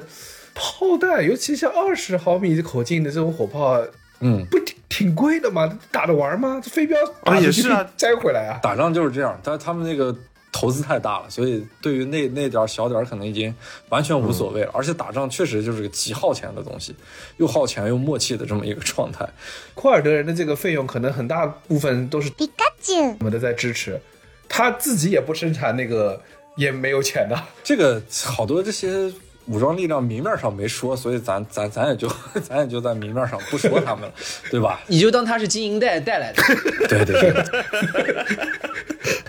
蚂蚁花呗，蚂蚁花呗买的，花呗不敢，蚂蚁可做不起这个生意啊，这个生意太剧烈。你就当是花呗吧对对。你就想现在现在世界有两大部队吧，就两大阵营之间，然后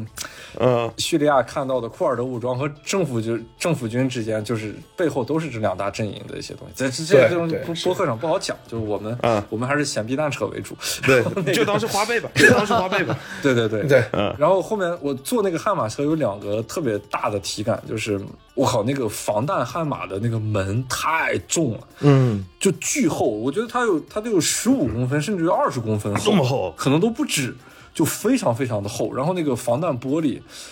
跟跟石头一样，就你用你用拳头去砸它的话，那个声音特别闷，就真的像嗯打在一个石头上面的感觉。我我有个大胆的想法，嗯，当时现场就没有人提出来用你的矛来攻你的盾嘛？那不行，那不行，我不能自己损伤自己。跟对面说，我就不信你二十毫米的口径火炮能打穿我的马，打穿我的门儿，把那悍马开过去，说朝我打。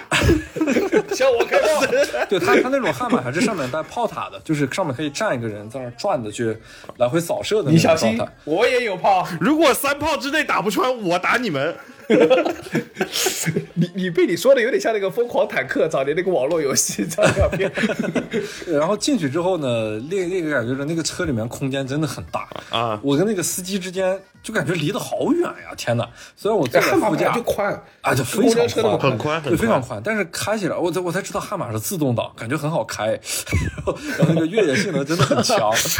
我的天哪！你有想过吗？在战争中，可能手动挡不是很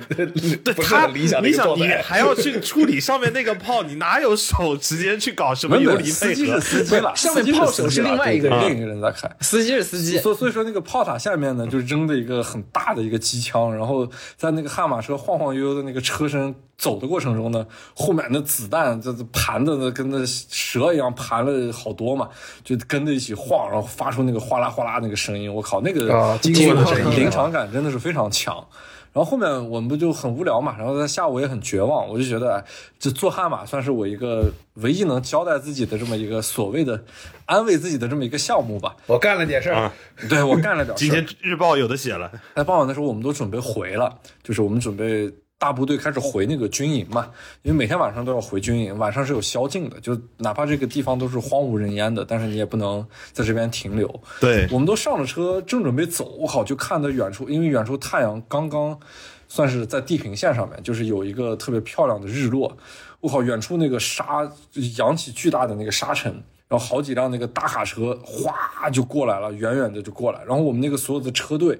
都走出去一点了，突然就掉头又回来，啊，停下，人已经过来了。对我们就开始明白，说是这个伊斯兰国的投降的人们要开始过来了，投降了然后所有人就特别激动嘛，就开始等这个瞬间到来，因为我们都很好奇他们在那个，你对你对他们是有想象的嘛，你不知道这些人就真正出现在你面前的时候是一个什么样的状态，他他是嗯，呃就你心理活动还是很丰富的，在面对这种场景的时候。然后后面，好那些库尔德人更会弄，他把那个所有的皮卡车停成一排，还是停成一个弧形，然后所有车的那个大灯都打开，啊，对的那个停好的那个大卡车，然后那个大卡车都是屁股对的那个我们嘛，然后就是在那个弧形停着的这些皮卡车亮着灯的这个照射的这个范围之内，那个焦点焦点的区对，焦点正好是卡在那个大卡车的后面，然后我们所有的记者就在那个皮卡车旁边站着，因为当时那个武装力量的，呃，就库尔德武装还不让我们靠近，就怕他们万一身上还有什么绑的炸弹，或者说是有有枪。他们虽然不让你们靠近，但他们会打光。对对他们打那个光就特别像电影，就那个现场光感光太我的天强了了。这很像那我能想象那对场面。对对，那个那个射灯打上去真的是，然后然后我们所有人就屏住呼吸在那儿等嘛，然后后面就有那个武装力量的人，就是先是做一个手势，就可以开第一个大卡车那个后面的门，然后第一个大卡车开了之后，也是先不让记者靠近。先上去几个库尔德武装，然后我们就在那儿看，因为他那个光影很强，就是什么样的时间，第一眼能看到这个伊斯兰国的分子下来了。我靠！结果第一个下来的是被抬下来的，他他腿上有伤啊就是不知道是枪伤还是什么伤。哦，我靠！我抬下来之后往那个地下一放，他就躺在那个虽然是草地，但是也比较稀疏了，所以说车走起来才会荡起那个尘土嘛。躺在那儿，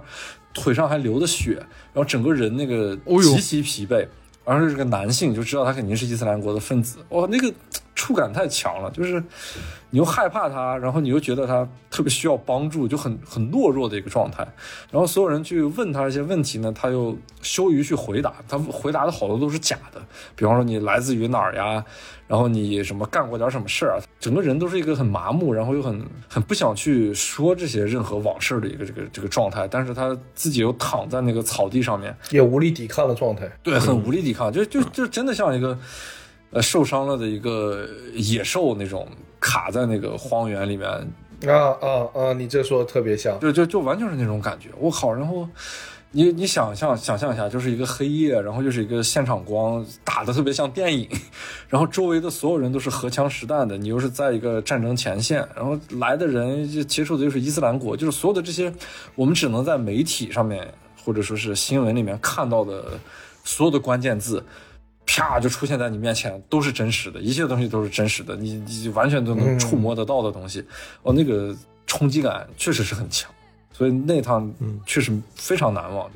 就。是我有一个特别接地气的好奇，嗯。就是你说他们库尔德人在那儿闲得蛋疼的时候，都已经拿那个火炮互相这个射飞镖了，嗯，那你们去的时候吃的好吗？啊，吃的很烂，就是因为随军嘛，啊，不是那个炮弹多贵啊！哎，但是库尔德武装的那个军需品挺一般的，它它最多就是金枪鱼罐头，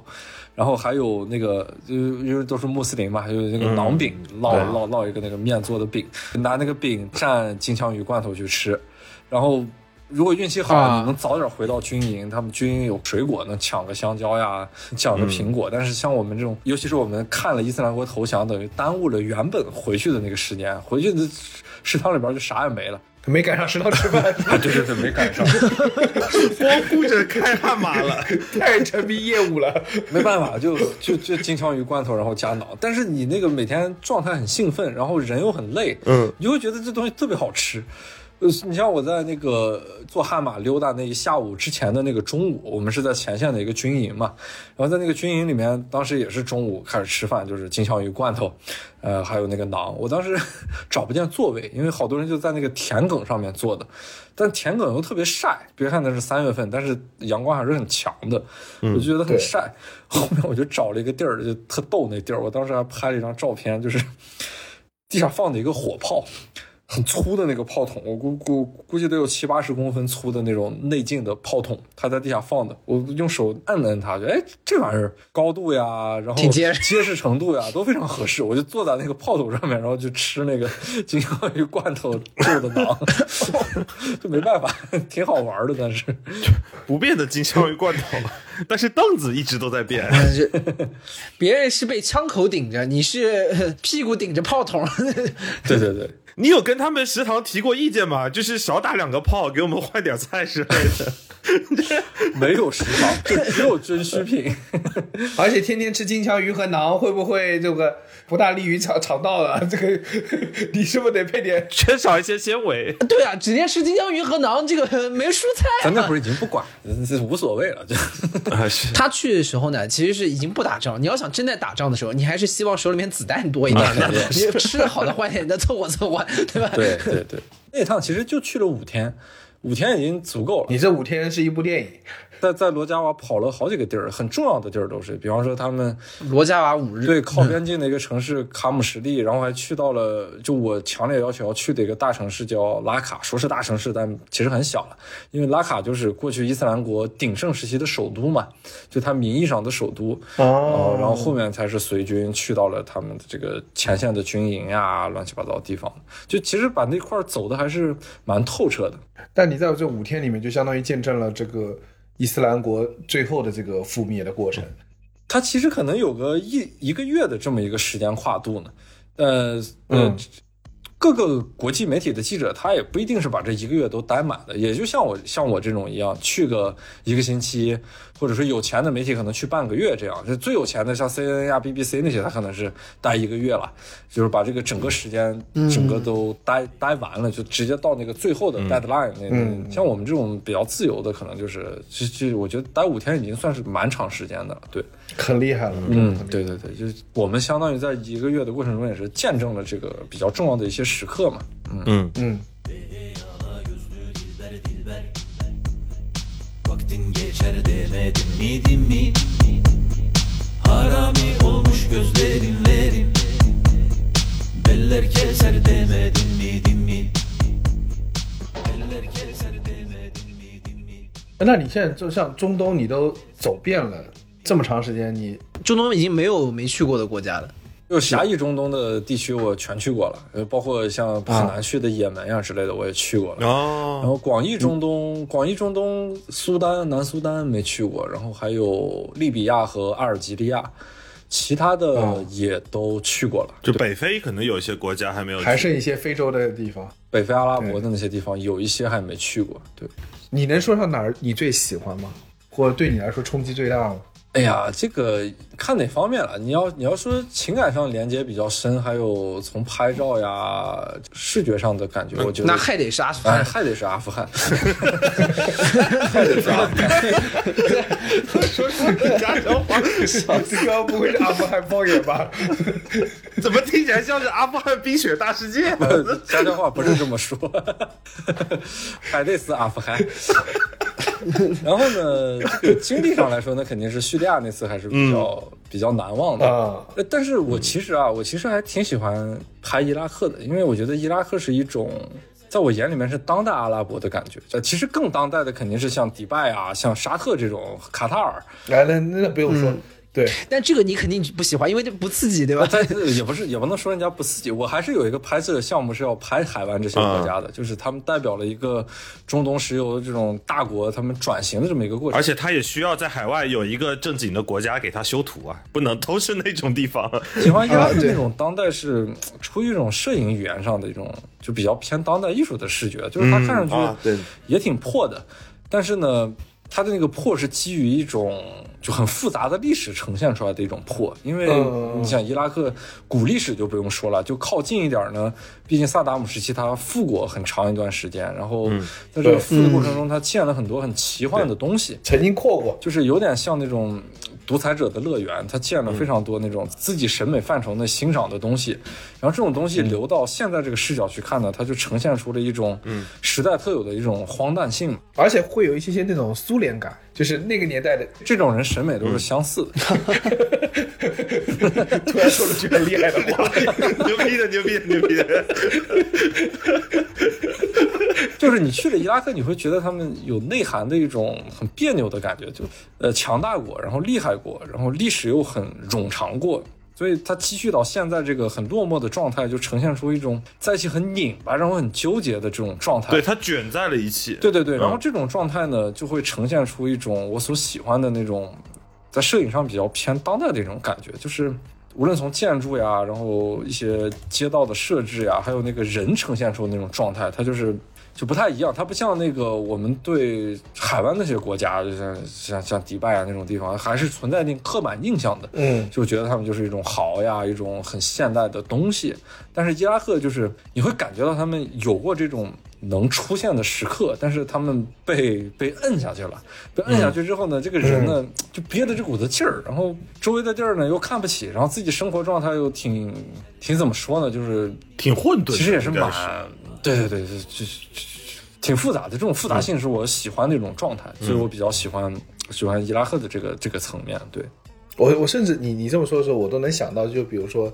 因为还是还是说过，就有点像那个摩苏尔，你我脑中想象就是那可能是前世纪最最重重要的中东城市，作为那个中亚的一个交叉点，有很多的历史啊和那个所有的古迹全部聚在那边，然后现在是一片。战后的焦土，有种人类废土的那种感觉的，嗯对对那种画面，能想到就觉得是具备很强的冲击力的。对，你就包括那个阿勒颇，阿勒颇那个城市是全世界唯一一个作为世界文化遗产的古城，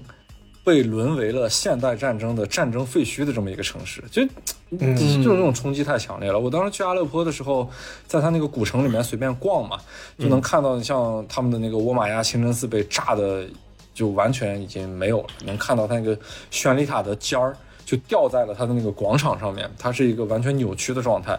就仙里塔的那个那个顶掉下来那种，对对对，就掉在它那个广场上面，哦还没来得及清理，然后周围那些大巴扎呀什么的顶棚都是那个炮弹的空洞，然后周围没有任何一个人，就完全一个整个城市是个战争废墟嘛。我那个感觉，你去了以后，整个城市是静默的，然后又是一个历史名城。有点像人类的末日的感觉。啊，对，真的是，就任何电影是拍不出来的。就我去完阿勒颇、霍姆斯，就觉得，对于那些战争电影的布景来说，啊靠，你真正去过一个被战争摧毁过的城市，那个体感上，觉得任何电影真的是没有办法替代的。对，因为我印象特别深，我之前看你写那个阿勒颇的游记，然后有一张照片，好像是你是在一个楼里头，然后你再拍一个卷帘门，然后卷帘门里头有非常多的弹孔，啊，对对，那个弹孔，对，阳光从外面射进来，沿着那个弹孔有大量的光线的那个那个射角，那那张照片当时给我印象特别特别特别深。对，那个卷帘门就是你明显能看出来，它是被炮弹的冲击波先轰过的，，对，对，那个周边都已经有点空隙了，那个已经是扭曲的。就就完全是扭曲了，对，嗯，它它能看到那个冲击波的形状都，然后呢，上面又是全部都是弹孔，就是被扫射过，就是、嗯。所以那个在巷战的过程中，各种各样的东西都有，很多那个战争的痕迹，在我二零一九年去的时候还是很明显的，我不知道现在清理了多少，但是一九年时候还是比较重的，对，嗯，能看到那些战壕呀、那些掩体啊之类的，包括去很多家里面或者写字楼，因为你可以随便的出入嘛，它已经被炸的门儿呀什么的都都都都没有了。你能看到很多那个生活都是戛然而止的嘛，就家里面的那些家具什么都在，然后陈设包哦，你你这样说更有那种庞贝古城被淹没，就是我还在干正常的生活中的事儿，对对对，就就突然就对我的生活突然一下被被终止掉的那种状态。他们撤走的时候肯定是很快，就可能那个战争推进的很快，在郊区的时候，在城里面的人知道郊区开始很激烈的战争，那他们就快跑。很快的拿的一些最值钱的东西就赶紧离开了，可能就对，就跑路嘛，就成成为难民啊之类的，对。你在整个过程中有没有那种，其实你离死亡已经非常非常近了，就是未必你当时知道，可能是后来去看，嗯，但是其实你可能在某一刻已经，呃，离死亡或者与极端的危险很靠近的那种时刻，你现在想起来，这种东西的阿富汗其实比较多，因为阿富汗我经过的很多路口，还得是阿富汗对，哎，还得是阿富汗，因为阿富汗确实是最乱的一个地儿。我仍然承认，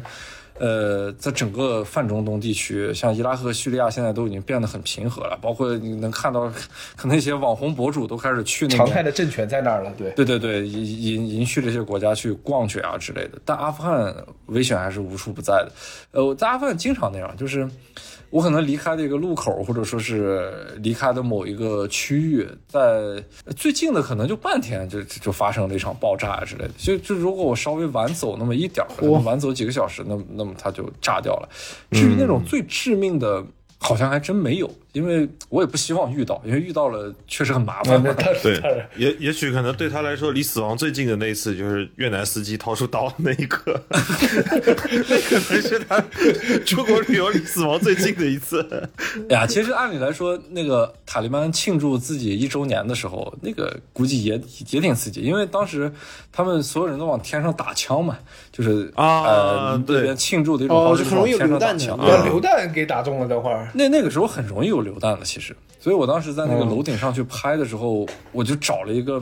它那个旋转楼梯上去呢，有一个小的铁棚，那个铁棚。哎，虽然虽然也没太大作用了，但是就作为一个心理安慰，心理安慰我一直在那个铁棚下面躲着去拍他们打枪庆祝。我我是之前其实我有一个呃老板，他之前是华为的，嗯，然后他在伊拉克是待了八年，而且是最乱的那个，就是美军打完之后在重建的后段，啊，对，那个那个很还是有点乱的时候，就是乱的又起来了。对，二零一六年之前的伊拉克是非常非常乱的，就那我操，那爆炸太多了，然后爆炸、巷战，就就三天两头就就是这样一个很焦灼的状态。他他离死亡最近的状态是什么呢？他去建一个通讯呃服务商，就是他们是从提供通讯设备嘛，嗯嗯嗯，去建通讯服务商，就在一个保护的情况下，坐一辆车去到了那边，然后见了那个嗯。通讯服务商的这个、呃老板还是他们的对接人，谈完事儿，然后走的时候啊，他两边握手，挺好的，一切都挺好，合同签完，走了，他坐着车走，他车往前走，后面就开始炸了，嗯，那个、哦。跟他谈的这个老板原地就就炸死，了。啊！是是是，对。这种事情确实在战乱国家很多。对，而且是他他不是他不一定是被炸死，他好像是被打死的。然后他当时回来的时候，他他他当时第一下，一方面是觉得很恐惧，嗯第二方面是我刚才签那个干嘛？就是你你别说啊，这个我这个老哥在那儿待了这么久才签下这么一个合同，他说是是我哥，签的还算吧，好不容易开了一合同是不是已经炸掉了？对我在阿富汗，我在阿富汗老去的那个饭店吃饭，就是这次塔利班塔利班上上台之后，老去的一个中国人开的饭店吃饭。在在那儿吃饭的过程中，就老收到那种警告嘛，就是大使馆也会发，然后还有啊他们内部的一些渠道也会收到那种警告，就是最近要对这儿进行恐怖袭击。哎，结果但是你人在那儿的时候还是比较麻木的，你对对这些消息，因为有的时候就是烟雾弹，而且应该也会收到不少。对，很很多，你可能放十个也就一两个是奏效的，但是那个也确实那个饭店最后被恐怖袭击了，但是过了有半年吧，因为我是八月份去的，他那个饭店是在冬天的时候就被恐怖袭击了。所以也很难幸免于难。我只能说，就是可能对你来说，你看到的那消息，你可能有些麻木了，但是总体上来说，虚惊一场，在那个状态可能是最好的。对这么一个过程，就是你去之前，你还没有到那个地方的时候，你无论收到各种各样的消息，还有你对那儿的想象的时候，都会害怕或者紧张。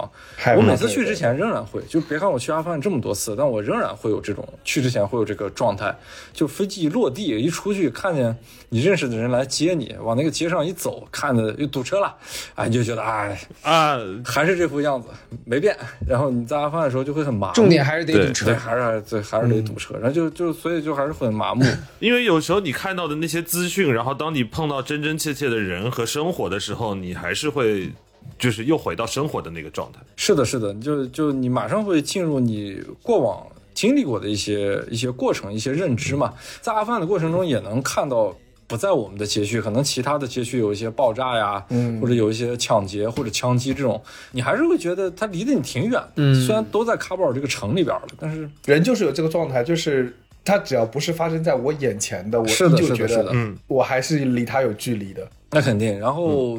下一个状态就是你离开阿富汗之后，可能就又会后怕一下，就是你会觉得，哎呀，我靠，啊我对好像有些时候离的危险还是挺近的。在阿富汗认的那些朋友，每个人身上都是一身故事，就多多少少都被什么恐怖袭击啊，什么各种爆炸都都是洗礼过的。那对的，因为我觉得这是至少今天生活在中国、生活在各个就是和平国家的人来说，我们是太难有感受或者是这个亲身经历能够身处于战争的或者恐怖袭击这种这种恐怖笼罩之下的那种状态。嗯，那这么这么长时间之后，你你觉得他在你身上有留下什么东西吗？你对战争的理解，或者是你对这种就是乱局的理解，嗯，是不是应应该比我们所有人都要更立体？因为对对我们来说，我们就是新闻上看见对吧？首先啊，就是你经历过这种这种场景，你肯定是希望这个和平肯定是就更为强烈的。但是你经历过这些东西呢，你会认清一个现实，就是在现在这个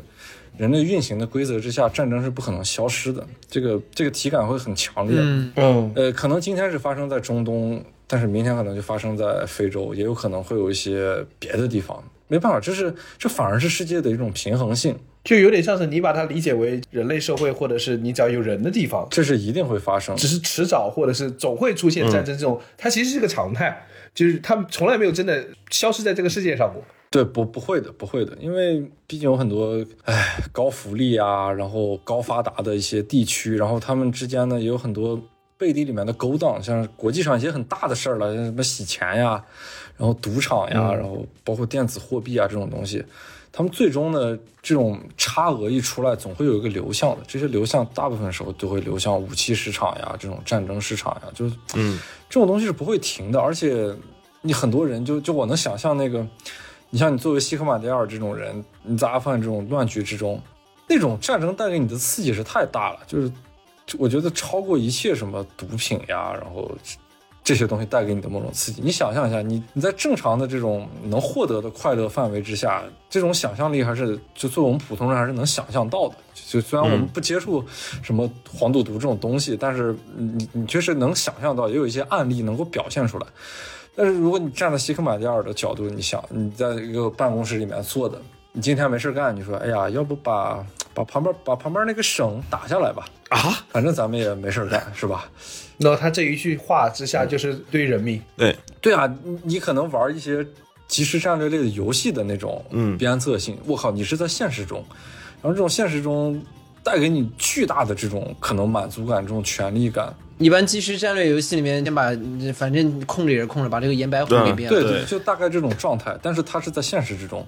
这种想法的人，因为你出于人性，你把你轰到那份儿上，都会去这么去做。然后也正因为你是正常的人，所以你有了这样的选择和有了这样做法的人，那么这个世界它的平衡性就是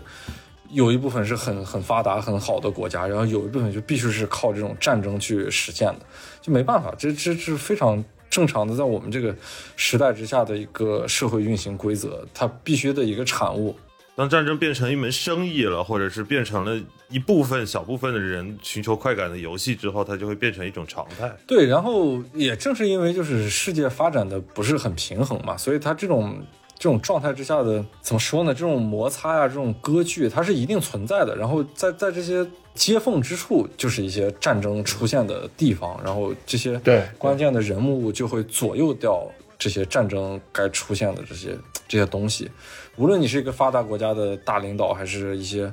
我们很看不起的落后国家的一些小帮派的头目，从宏观到微量到个体，它都会影响这这些东西的发生的。你会很悲观，你看到这些东西，没办法，你你得认清这个现实，就是它一定会存在。我们只能有时候庆幸它没有降临到我们身边，我们还是在一个安稳的环境之下，然后我们可以很正常的生活。我们是在一个比较比较好的时代吧，嗯。但是对于很多人的命运来说，他们是在一个不好的时代里面，就像那些阿富汗人呀，那些叙利亚人，那都是有一些人都有很棒的背景，包括我去加沙地带接触的那个我那个线人的他的侄子，然后都是很很好的一些背景，他包括能申请到德国的签证，但是就是因为在那么一个很封锁的状态下，他排不到能够离开加沙地带的那个名额，因为加沙地带两百万人，一天只能出去一两百个人，哦他得等一个很长很长的过程，就是所以没办法，这种这种不平衡是一定存在的。包括去了非洲，你看到一些很落后、很原始的地方，因为没办法，你不知道有时候我们为什么发展的这么发达、这么好，然后对于那些很落后的地方，是不是就是不公平呀，或者是我们强制性的要带给他们一些所谓他们本来生活中就不需要的东西，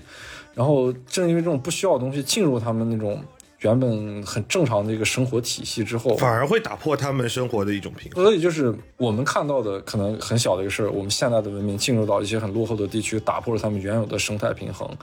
但是正是因为这种参差不齐，造就了我们现在就是整个世界的这么一个所谓的平衡性。然后这种平衡性，它当然就是有好的，有坏的，有有非常平和，有非常人性美好的东西，然后也有这种战争非常丑陋的这种这种摩擦，它是一定会存在的，所以没有办法避免的。而且我觉我觉得很有意思的是，当你就是你去到了战争的地方，去到了这些世界有真相的地方的时候，嗯，你有没有回顾起来想说，你开始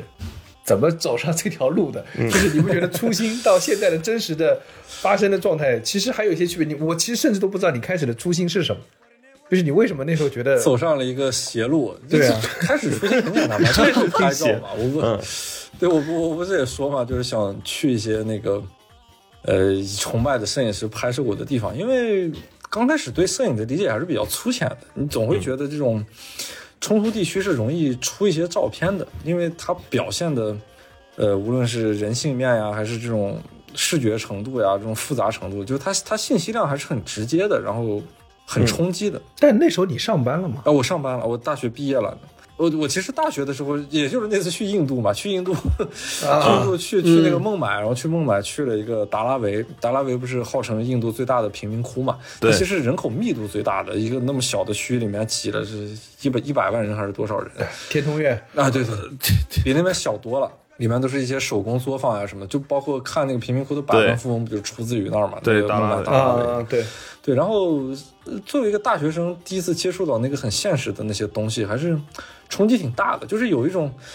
有一种他妈的莫名其妙的理想，就是觉得这些事情我想做，就是我想用镜头还是拍摄一下这个世界上的某种丰富性，或者说是某种跟我生活完全不一样的这些东西。但是他们都是这些世界里面真实存在的一种就真实的世界的参差的存在。一种状态，然后这种状态背后的原因，那会儿我是没有还想过的，就是它为什么会呈现这些东西，为什么会某种人类的方式或者说发展的过程，就是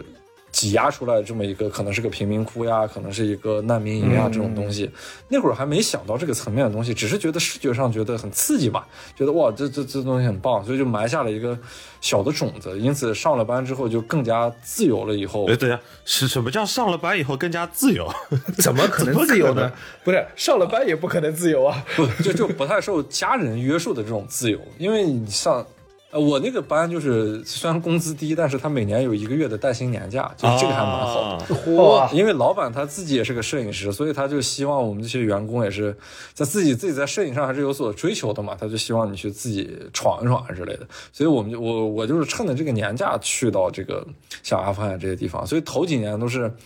年假去，后面后面发现不行。光靠年假扛不住，就是不能满足我的这个拍摄欲和表达欲了，所以就就辞掉了。逐渐膨胀的一个过程。然后你就辞了。对，就太想全职的去拍摄照片了。不，那但是问题是，你原来就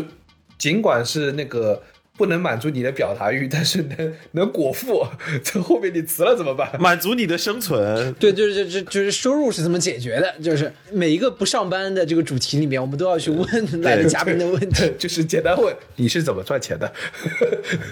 你开始是怎么赚钱的？刚开始还是蛮难的，然后，但是我只是想试一下，我就想试一下这个全职做摄影的时候能不能挣钱，因为也能看到一点这种苗头。当时就是想着给那些媒体干活还是可以的，因为那个算是最后的媒体的还能挣到一点钱的年代。啊，那个时候传统媒体还是有到现在这种，你要作为一个自由摄影师，对，就已经确实没有什么办法通过媒体的方式去挣钱。但是你比如开头的那个苗头是、是说怎么让你觉得就是相片能，你你拍出来的照片，你拍出来的画面是能卖钱的，这个是怎么让你感受到？哎呀，因为这个其实每个人的这个成长路径当然是不可复制的了。我是觉得我自己刚开始的时候运气有点好，呃因为我刚上班那会儿，就等于是大学毕了业以后能正经拍点自己想拍的东西的时候，就获了两个国际大奖嘛。啊一个国际大奖是给我带来名的，然后另一个国家大奖是可以给我带来钱的，就是那个国际大奖是奖金很高嘛，所以在头一两年 算是那笔奖金就可以满足我的一些工资之外的成为了你的这个自由职业的启动资金。对对对，日常拍摄，但是后面发现肯定是扛不住的，这个东西不是一个可持续性的，因为我的时间呀，还有工资呀，这个匹配度它不太能让我又能在休息的状态下多出去拍摄，然后又能满足自己的这个拍摄欲，到后面就发现不太行了。嗯、但是呢，一五年那次上了满岗大师班。就真正从一个很孤独的拍摄状态，认识了一些媒体记者的朋友，我就发现有点像是进到了这群 community 里面，对，虽然我不太爱混那些就是各种圈子嘛，但是我知道了，就是有一帮子人是可以通过媒体去挣钱了，就是有这个可能性。然后也通过他们呢，可能接触到一些媒体了。对，就虽然你不混这个圈子，但是你人脉已经放那儿了，你不得不承认这件事情。就通过他们，还是能很便利的去，比方说，我拍了一组照片，在我不认识他们之前，那么这组照片可能就很难被媒体发表，因为你没有一个途径。对对对，当你认识他们之后，就是这个事情会变得相对来说容易一点。有可能他们有些时候说一嘴，你这个事情就就可以实现了。，嗯，对，但是我发现，因为那会儿还是比较理想化的，就是给媒体干干活，然后自己拍点自己想拍的东西。我就想的就是趁着给媒体出差的这个间隙，我就能。呃，可能比方说出差五天完成，那么我再拿三天时间可以拍自己的东西，因为我我总是冥冥之中有一个感觉，就是你不断的做这件事情呢，呃，你只要比较纯粹的去做下去，它总有一天会有一些该有的附属品到来的，因为你会产生一些社会价值的嘛，这些社会价值会有嗯，呈现在你自己个人头上的物质上的回馈的，它是一定会会有的，无非就是时间长短的问题。有可能运气很差，就你这辈子都没得到，但是在没有饿死的状态下，我觉得就还是能做这个事情，因为确实挺喜欢的。呃，如果运气好点儿的，那他们可能就是相辅相成的，就是能够接着养活你了。我觉得我就是到了对，呃，刚辞了职之后，这个运气就还行吧。我最穷的时候，可能就就刚辞完职的那个冬天，我靠，身上就账户里面就一千块钱啊，这好没辙。后面一千块钱过年嘛，同学在一起回来聚会还还得什么打麻将呀、吃饭啊，就就很怕这种局。只剩一千了，过年你还上桌啊？这项目太费钱了。对啊，就就真的很难。然后后边是确实运气还行，我我又又是一个媒体的朋友，当当时要去黑龙江出差，就问我你去不去？呃，去的话就是反正咱们每天一起逛，呃，钱是他们出，呃，但是也不会给我什么报酬。我就想，哎，这这多好呀！我趁这个机会就能出去拍拍点照片嘛。反正不要钱。对，啊，反正就是就混嘛，就是哪儿不要钱的生活我就混哪儿。如果还能维持一天让我拍照的日子，那么我就先维持的。然后就去完哈尔滨回来，结果很快就到了过完年的年初吧。有一个手机厂商就找我说是你能不能出去拍点那个照片？就是我们也是出钱让你出去拍。哦，手机厂商对，是因为手机厂商来活了摄影卷的很厉害，对，对，来活了。哦，卷那个摄影师比较厉害，就帮他们拍那个发布会的样片就各。种发布会上面也要拍，要哦，要好，所以啊他们发布会上那些照片，就是比如说找你这样的摄影师和不同的摄影师。哦，我说呢，你说你为什么拍不出来？是然后不是？我说的他们的照片从哪儿来的？哎，对对对，所以第一个活的时候呢，就是说也不给我钱，可以让我出去拍，然后而且是定定定的地儿，当时是日本嘛，那那那会儿中日之间还没这么复杂，就不不会像 媒体上面的环境这么恶劣。然后说去日本，去日本呢也是不给我钱，但是人家就挺照顾我的，说你可以多报一点票，因为啊，涉及到这个国际拍摄呢，不用像国内一样只开发票，因为国国外没有发票嘛，你就对，形式发票。对你只要拿到各种各样的这个 invoice，然后回来就可以给你报。然后我当时呢也想，也不能太夸张嘛，你不能走到人家服装店门口是吧？人走到奢侈品店门口出来死皮赖脸把 兄弟这票还要啊我就好像也不行。去他们超市那边蹲票，我跟你说。难难怪呢，在国外是到处都会说发票发票。哎我还真是也不好意思问别人要，我就东捡西捡，搞了一点，可能搞了也就那趟活搞了两千块钱的这个票回来，就多多出来两千块钱的票。已经跑赢了上个冬天的大盘两倍了。对，然后我就觉得已经可以了，呃，就就可以了，这个感觉就可以了。对，所以可能就是甲方比较满意，结果紧接着到了，呃，应该是夏初的时候，就是五五五月份，人家直接就跟我说，哎，你有没有申根签证？你要不去欧洲拍点什么什么什么照片？他们有一些规定，然后说出来那个。金额我一听我就觉得我靠爽啊！这这又能去欧洲玩儿，然后然后又有钱挣了，这次还有钱，对，有钱了，然后就这样相辅相成的，算是后面活儿钱就越来越多，然后等于是啊通过这种商业拍摄可以养自己的爱好了。呃，然后再往后呢，又有别的甲方会进来，就等于是那当然甲方是多多益善了，但是我其实没有那么多甲方了，我的主要甲方就是一个是手机厂商，它能给我带来比较 OK 的收入，然后另一个呢是相机厂商，就是徕卡呀什么的，然后他们。他能给我一个我拍摄上的很棒的设备，这样设备上的一些支持，对，那徕卡他们对你有什么要求呢？就是他们要你反片子吗？还是呃，就我觉得这两个甲方都很好，就他们对我都没什么要求，尤其是在拍照上，每次出去都是主题，你你你想拍什么拍什么，然后你自己想想怎么样呈现就怎么样呈现，所以这个就对于我自己来说运气还是蛮好的，因为这是最好的一种状态。如果嗯再往后面走呢，你能做到更为接近当代艺术那种成分，那么可能别人就会通过。你的这种个人风格和你的个人创意去买单了，这样是最好的了。就就又能满足自我的一种创作过程，然后又有人给你买单，这是最最棒的一个过程。我现在呢，就是比较接近这个状态，因为甲方们对我没限制嘛，他们相当于也是在买我的一个个人风格或者说是一种创意，但是没有达到那种非常创意的地步，只是在完成活的这个程度上会更贴近于他们想要的东西。我突然有个想象，但我不确定这件事情是不是和你现在所所从事的这个这个嗯接活的状态是连接在一起。就是比如说 Windows 或者 Mac 哦，我们的操作系统里是不都是桌面会有呢？屏保、桌面，他们是不是也是找摄影师拍的？他他是有的，他每一那个桌面有肯定也是 credits，当然，当然有就有不可能是什么比尔盖茨自己找那人拍了一个，说这个就做 XP 封面了，这对，是的，是的，而且我听说，我听说苹果的那个，因为那要求又高，对吧？嗯。呃，有有的时候我们看那个桌面特别高清的那个视频啊什么的那个东西，他们是没预算的，你随便造，你只要能达到他们的效果，啊你随便造，你想租直升机啊，你想怎么着啊，啊，我说呢，就每次停下来的时候，我都会看一会儿，你知道吗？真的，我是认真说的，我每次都会看一会儿。对，这种公司是有这种财力的。我们国内的公司可能达不到这种地步，但是我觉得降临到我个人头上，养活我自己还是够的。那国内我们国内的设备厂商们要努力啊。所以有一些那些媒体的活呀，那些东西就相当于是一些小费一样的状态给到了。嗯，那我我有个好奇，那我举个例子，因为其实很多摄影师他们接到的工作，somehow 有点像是影楼工作，或者是那种摄影的工作，你这种会接到吗？拍一些人像之类的。那我不会，不不不太是一个领域。干到这种专业，尤其是需要挣钱的这个份儿上，还是蛮细分的。啊、就影楼就是影楼，然后广告棚拍就是广告棚拍，然后那些拍静物的就是拍静物的，拍人物的就是拍人物的。像我这种就是，呃，如果是给手机厂商服务的话，那就是帮他们解决他们的一一种手机拍摄的这种呈现，就是能。让那些看发布会的人知道他们拍照很厉害，就就是要帮他们解决这种问题。对对对，李天啊，这个艺术创作的范畴，你弄个影楼，就类似于你让画家说你给我画个他妈的什么什么禁止停车，你知道吗？这个给，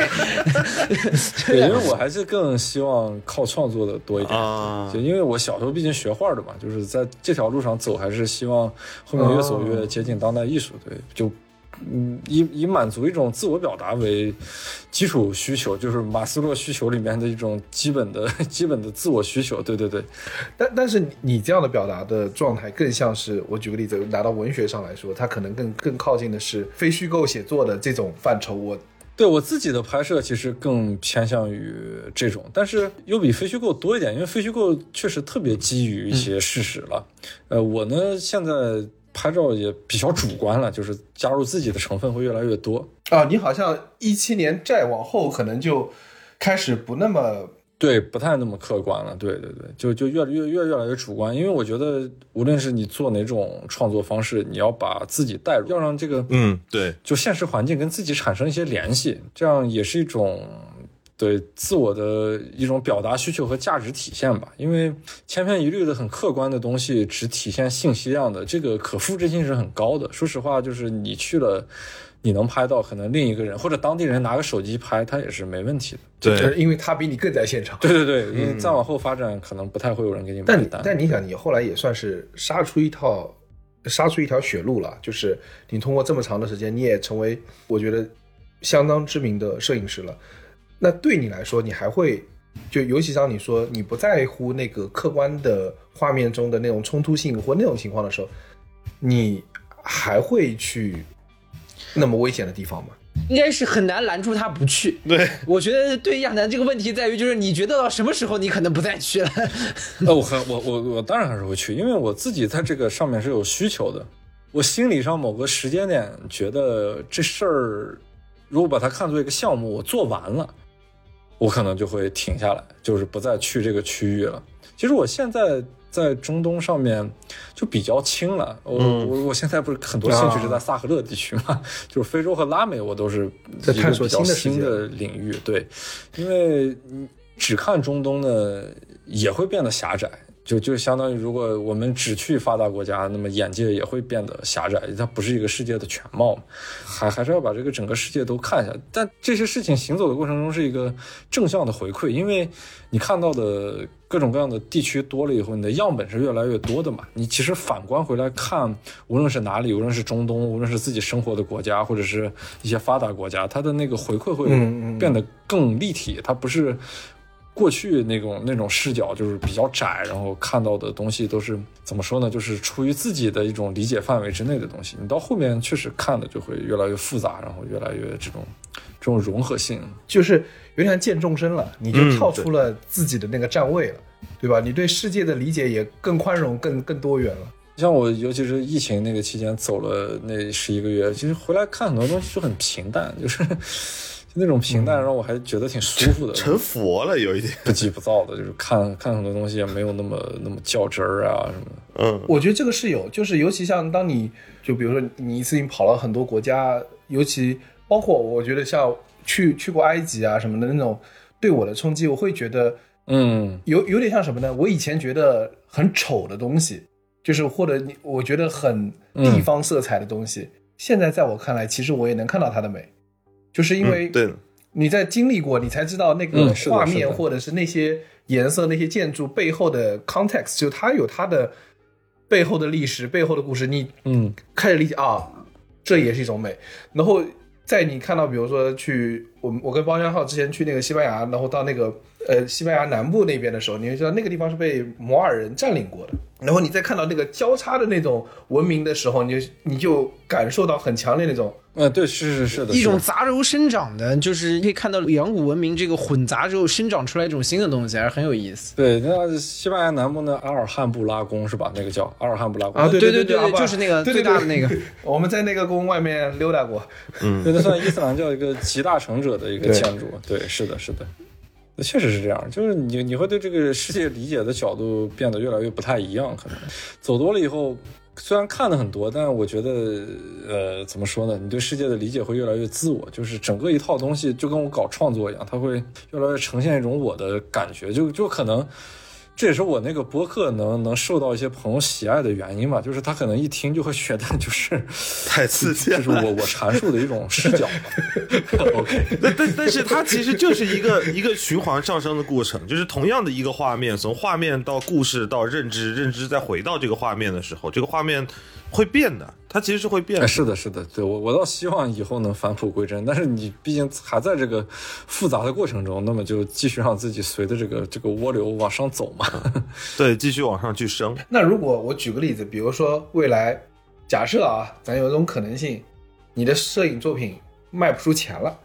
或者是说，因为慢慢的，比如说在在此之前，你看像传统媒体退出了，他们可能就没有那么多去买单了。那再到后面，嗯嗯嗯，可能手机摄影设备越来越厉害了，然后大家可能在更多的这个现实的普通的人也能拍出一些很具价值的画面，然后摄影师的这个角色对你来说，它的价值会变成什么呢？啊，是这样，就是呃，如果你作为一个技工方面的这个摄影师来说，就是可复制性非常高的时候，这个确实非常容易被淘汰，尤其是像像像包括现在那些 AI 出来嘛，Mid Journey 啊那些，就能淘汰到很多人。这是我的一个感觉，但是如果这个事情一旦跟自己产生更多的联系，发发就是发展到一个创作的这个阶段，那么这个可替代性就变得非常非常的弱了。所以你反过头来，可能要把更多的你注入到你的作品里面。那那那当然，这个创作是一定是我比较坚持的一个过程。而且我现在也发现，做播客也帮了我一件事情，就是我发现这个你最后的输出或者表达的东西啊，它不一定。我过去很窄，就是觉得图片这个事情本身，然后现在发现其实。你比方说，我去到一个地方，然后对这个地方有了很多感觉，现在有了新的媒介以前只会用图片去表达。嗯嗯，目前的状态就就有更、嗯对，像现在会有更多的媒介。对，会做播客了，对的。对，播客只是一个很具象的东西，那么以后可能就对于我自己的创作就会更更丰富嘛，就是图片再结合别的东西啊，无论是某种各种各样新奇的呈现方式，它都是有可能更立体的呈现我的一种表达的。对，所以反而是越走越宽，它不是会越走越窄。尤其是你的表达在底下还是有非常坚实的画面作为基础，这是很重要的。但是你刚刚说你在完成一个个项目，你你比如中东我走完了，我走撒撒赫勒什么之类的，嗯嗯我全部走完之后，你最后还会去中东吗？那个心态就不一样了。对，因为每个阶段去的时候，嗯其实状态都不太一样。还是会去？而且有可能以后会变得那边就越来越和平，就是跟我们所处的国家没有任何区别。那个时候去就会更省心嘛，就逛得更爽了。我以前去不到的一些地方就会变得更轻而易得，这样。对，每每个时间点状态确实不一样。对，包括你，其实你在那边已经留下了很多故事。你现在如果再回去的话，就是可以回去看看，就是可能之前你曾经经历过那些人和事，或者曾经见过的那些人，说不定对吧？你像这个就是曾经要把你绑票过的啊，对吧？还有这种副国级领导的儿子啊，他们后面都过得怎么样了？对啊，未来可以谈笑风生坐在一起。确实是这样，确实是这样。找他们做个博客嘛，是吧？找他们做个博客，对对，找他们做个博客。对啊，你你当年大苏联人是什么样啊？你炸那个酒店是什么想法呀之类的。回过头去看，就是当时当地和此时此刻和彼时彼刻又是另外的一种状况。所以我们这个系列呢，一般会这个设置一个一个小的 flag，就是说我们差不多跟每个嘉宾聊完之后啊，一般一年之后我们会说再找你回访一下，看看你不上班的生活会过得如何。但我觉得你已经过了这么多年了，我估计可能也不会有特别大的变化。对，不会差过一千块钱的那个月的。对，很对，很有可能。今天今天太厉害了，今天太厉害，今天感觉是感觉穿过了新都库什山什么之类的，到这里已经一路来到了这个中都，走完了一篇。挺有意思的。还是多亏就是我们能这次能找到李亚男，然后来跟我们一起讲这个新的这个不上班的人的 这个生活的状态，这个太牛逼了，真的。我们其实预谋已久了，只是一直没有。很荣幸啊，你们第二期就找我了。我们在最早想的时候，脑中冒出来的念头就是，对我们其实，在没有这个选题之前，没有这个选题之前就想找你了，但是之前我们一直苦于的是，受宠若惊这大哥的自己的播客都已经讲透了，对，要找个口子嘛，对，然后就把这个能能能能切进来，再加上三个又比较相对比较聒噪一点，能把这个一个画面能融得进来，正好说找说不上班，这个就正好能贴上。对，那今天就谢谢李亚男到我们的凑近点看来做客，谢谢谢希望我。们在之后的时间能再请到你回来，我们再看看一年后、两年后的时间，对你会变成什么样的厉害的摄影师？你又去过了哪些特别离奇的地方？争取明年来讲讲非洲。对我也不希望就就一年后再见我，只是说啊，我又去了点什么新的地方。我希望有一个不一样的，就大家想象不到的某种其他的变化吧。我是觉得，就是一方面，你在去了这么多地方之后，你从空间上你去到了见识了更广泛、更参差的世界。我也希望，就是我觉得一年后，时间可能对人的变化和对人的这个就是带来的魔力还是很特别的。嗯所以可能我们在未来的哪个时间点再再凑近点看看到李亚男的时候，他给我们带来的是完全不一样和新鲜的东西啊，。我也希望，我也希望。其实我们更感兴趣的回访应该是你的认知螺旋又往上走了两层之后，你看到的世界到底是什么样的？呃，我希望吧，希望借你们吉言吧。好，谢谢亚楠，好的，感谢感感谢，感谢牛逼牛逼，非常牛逼的一期。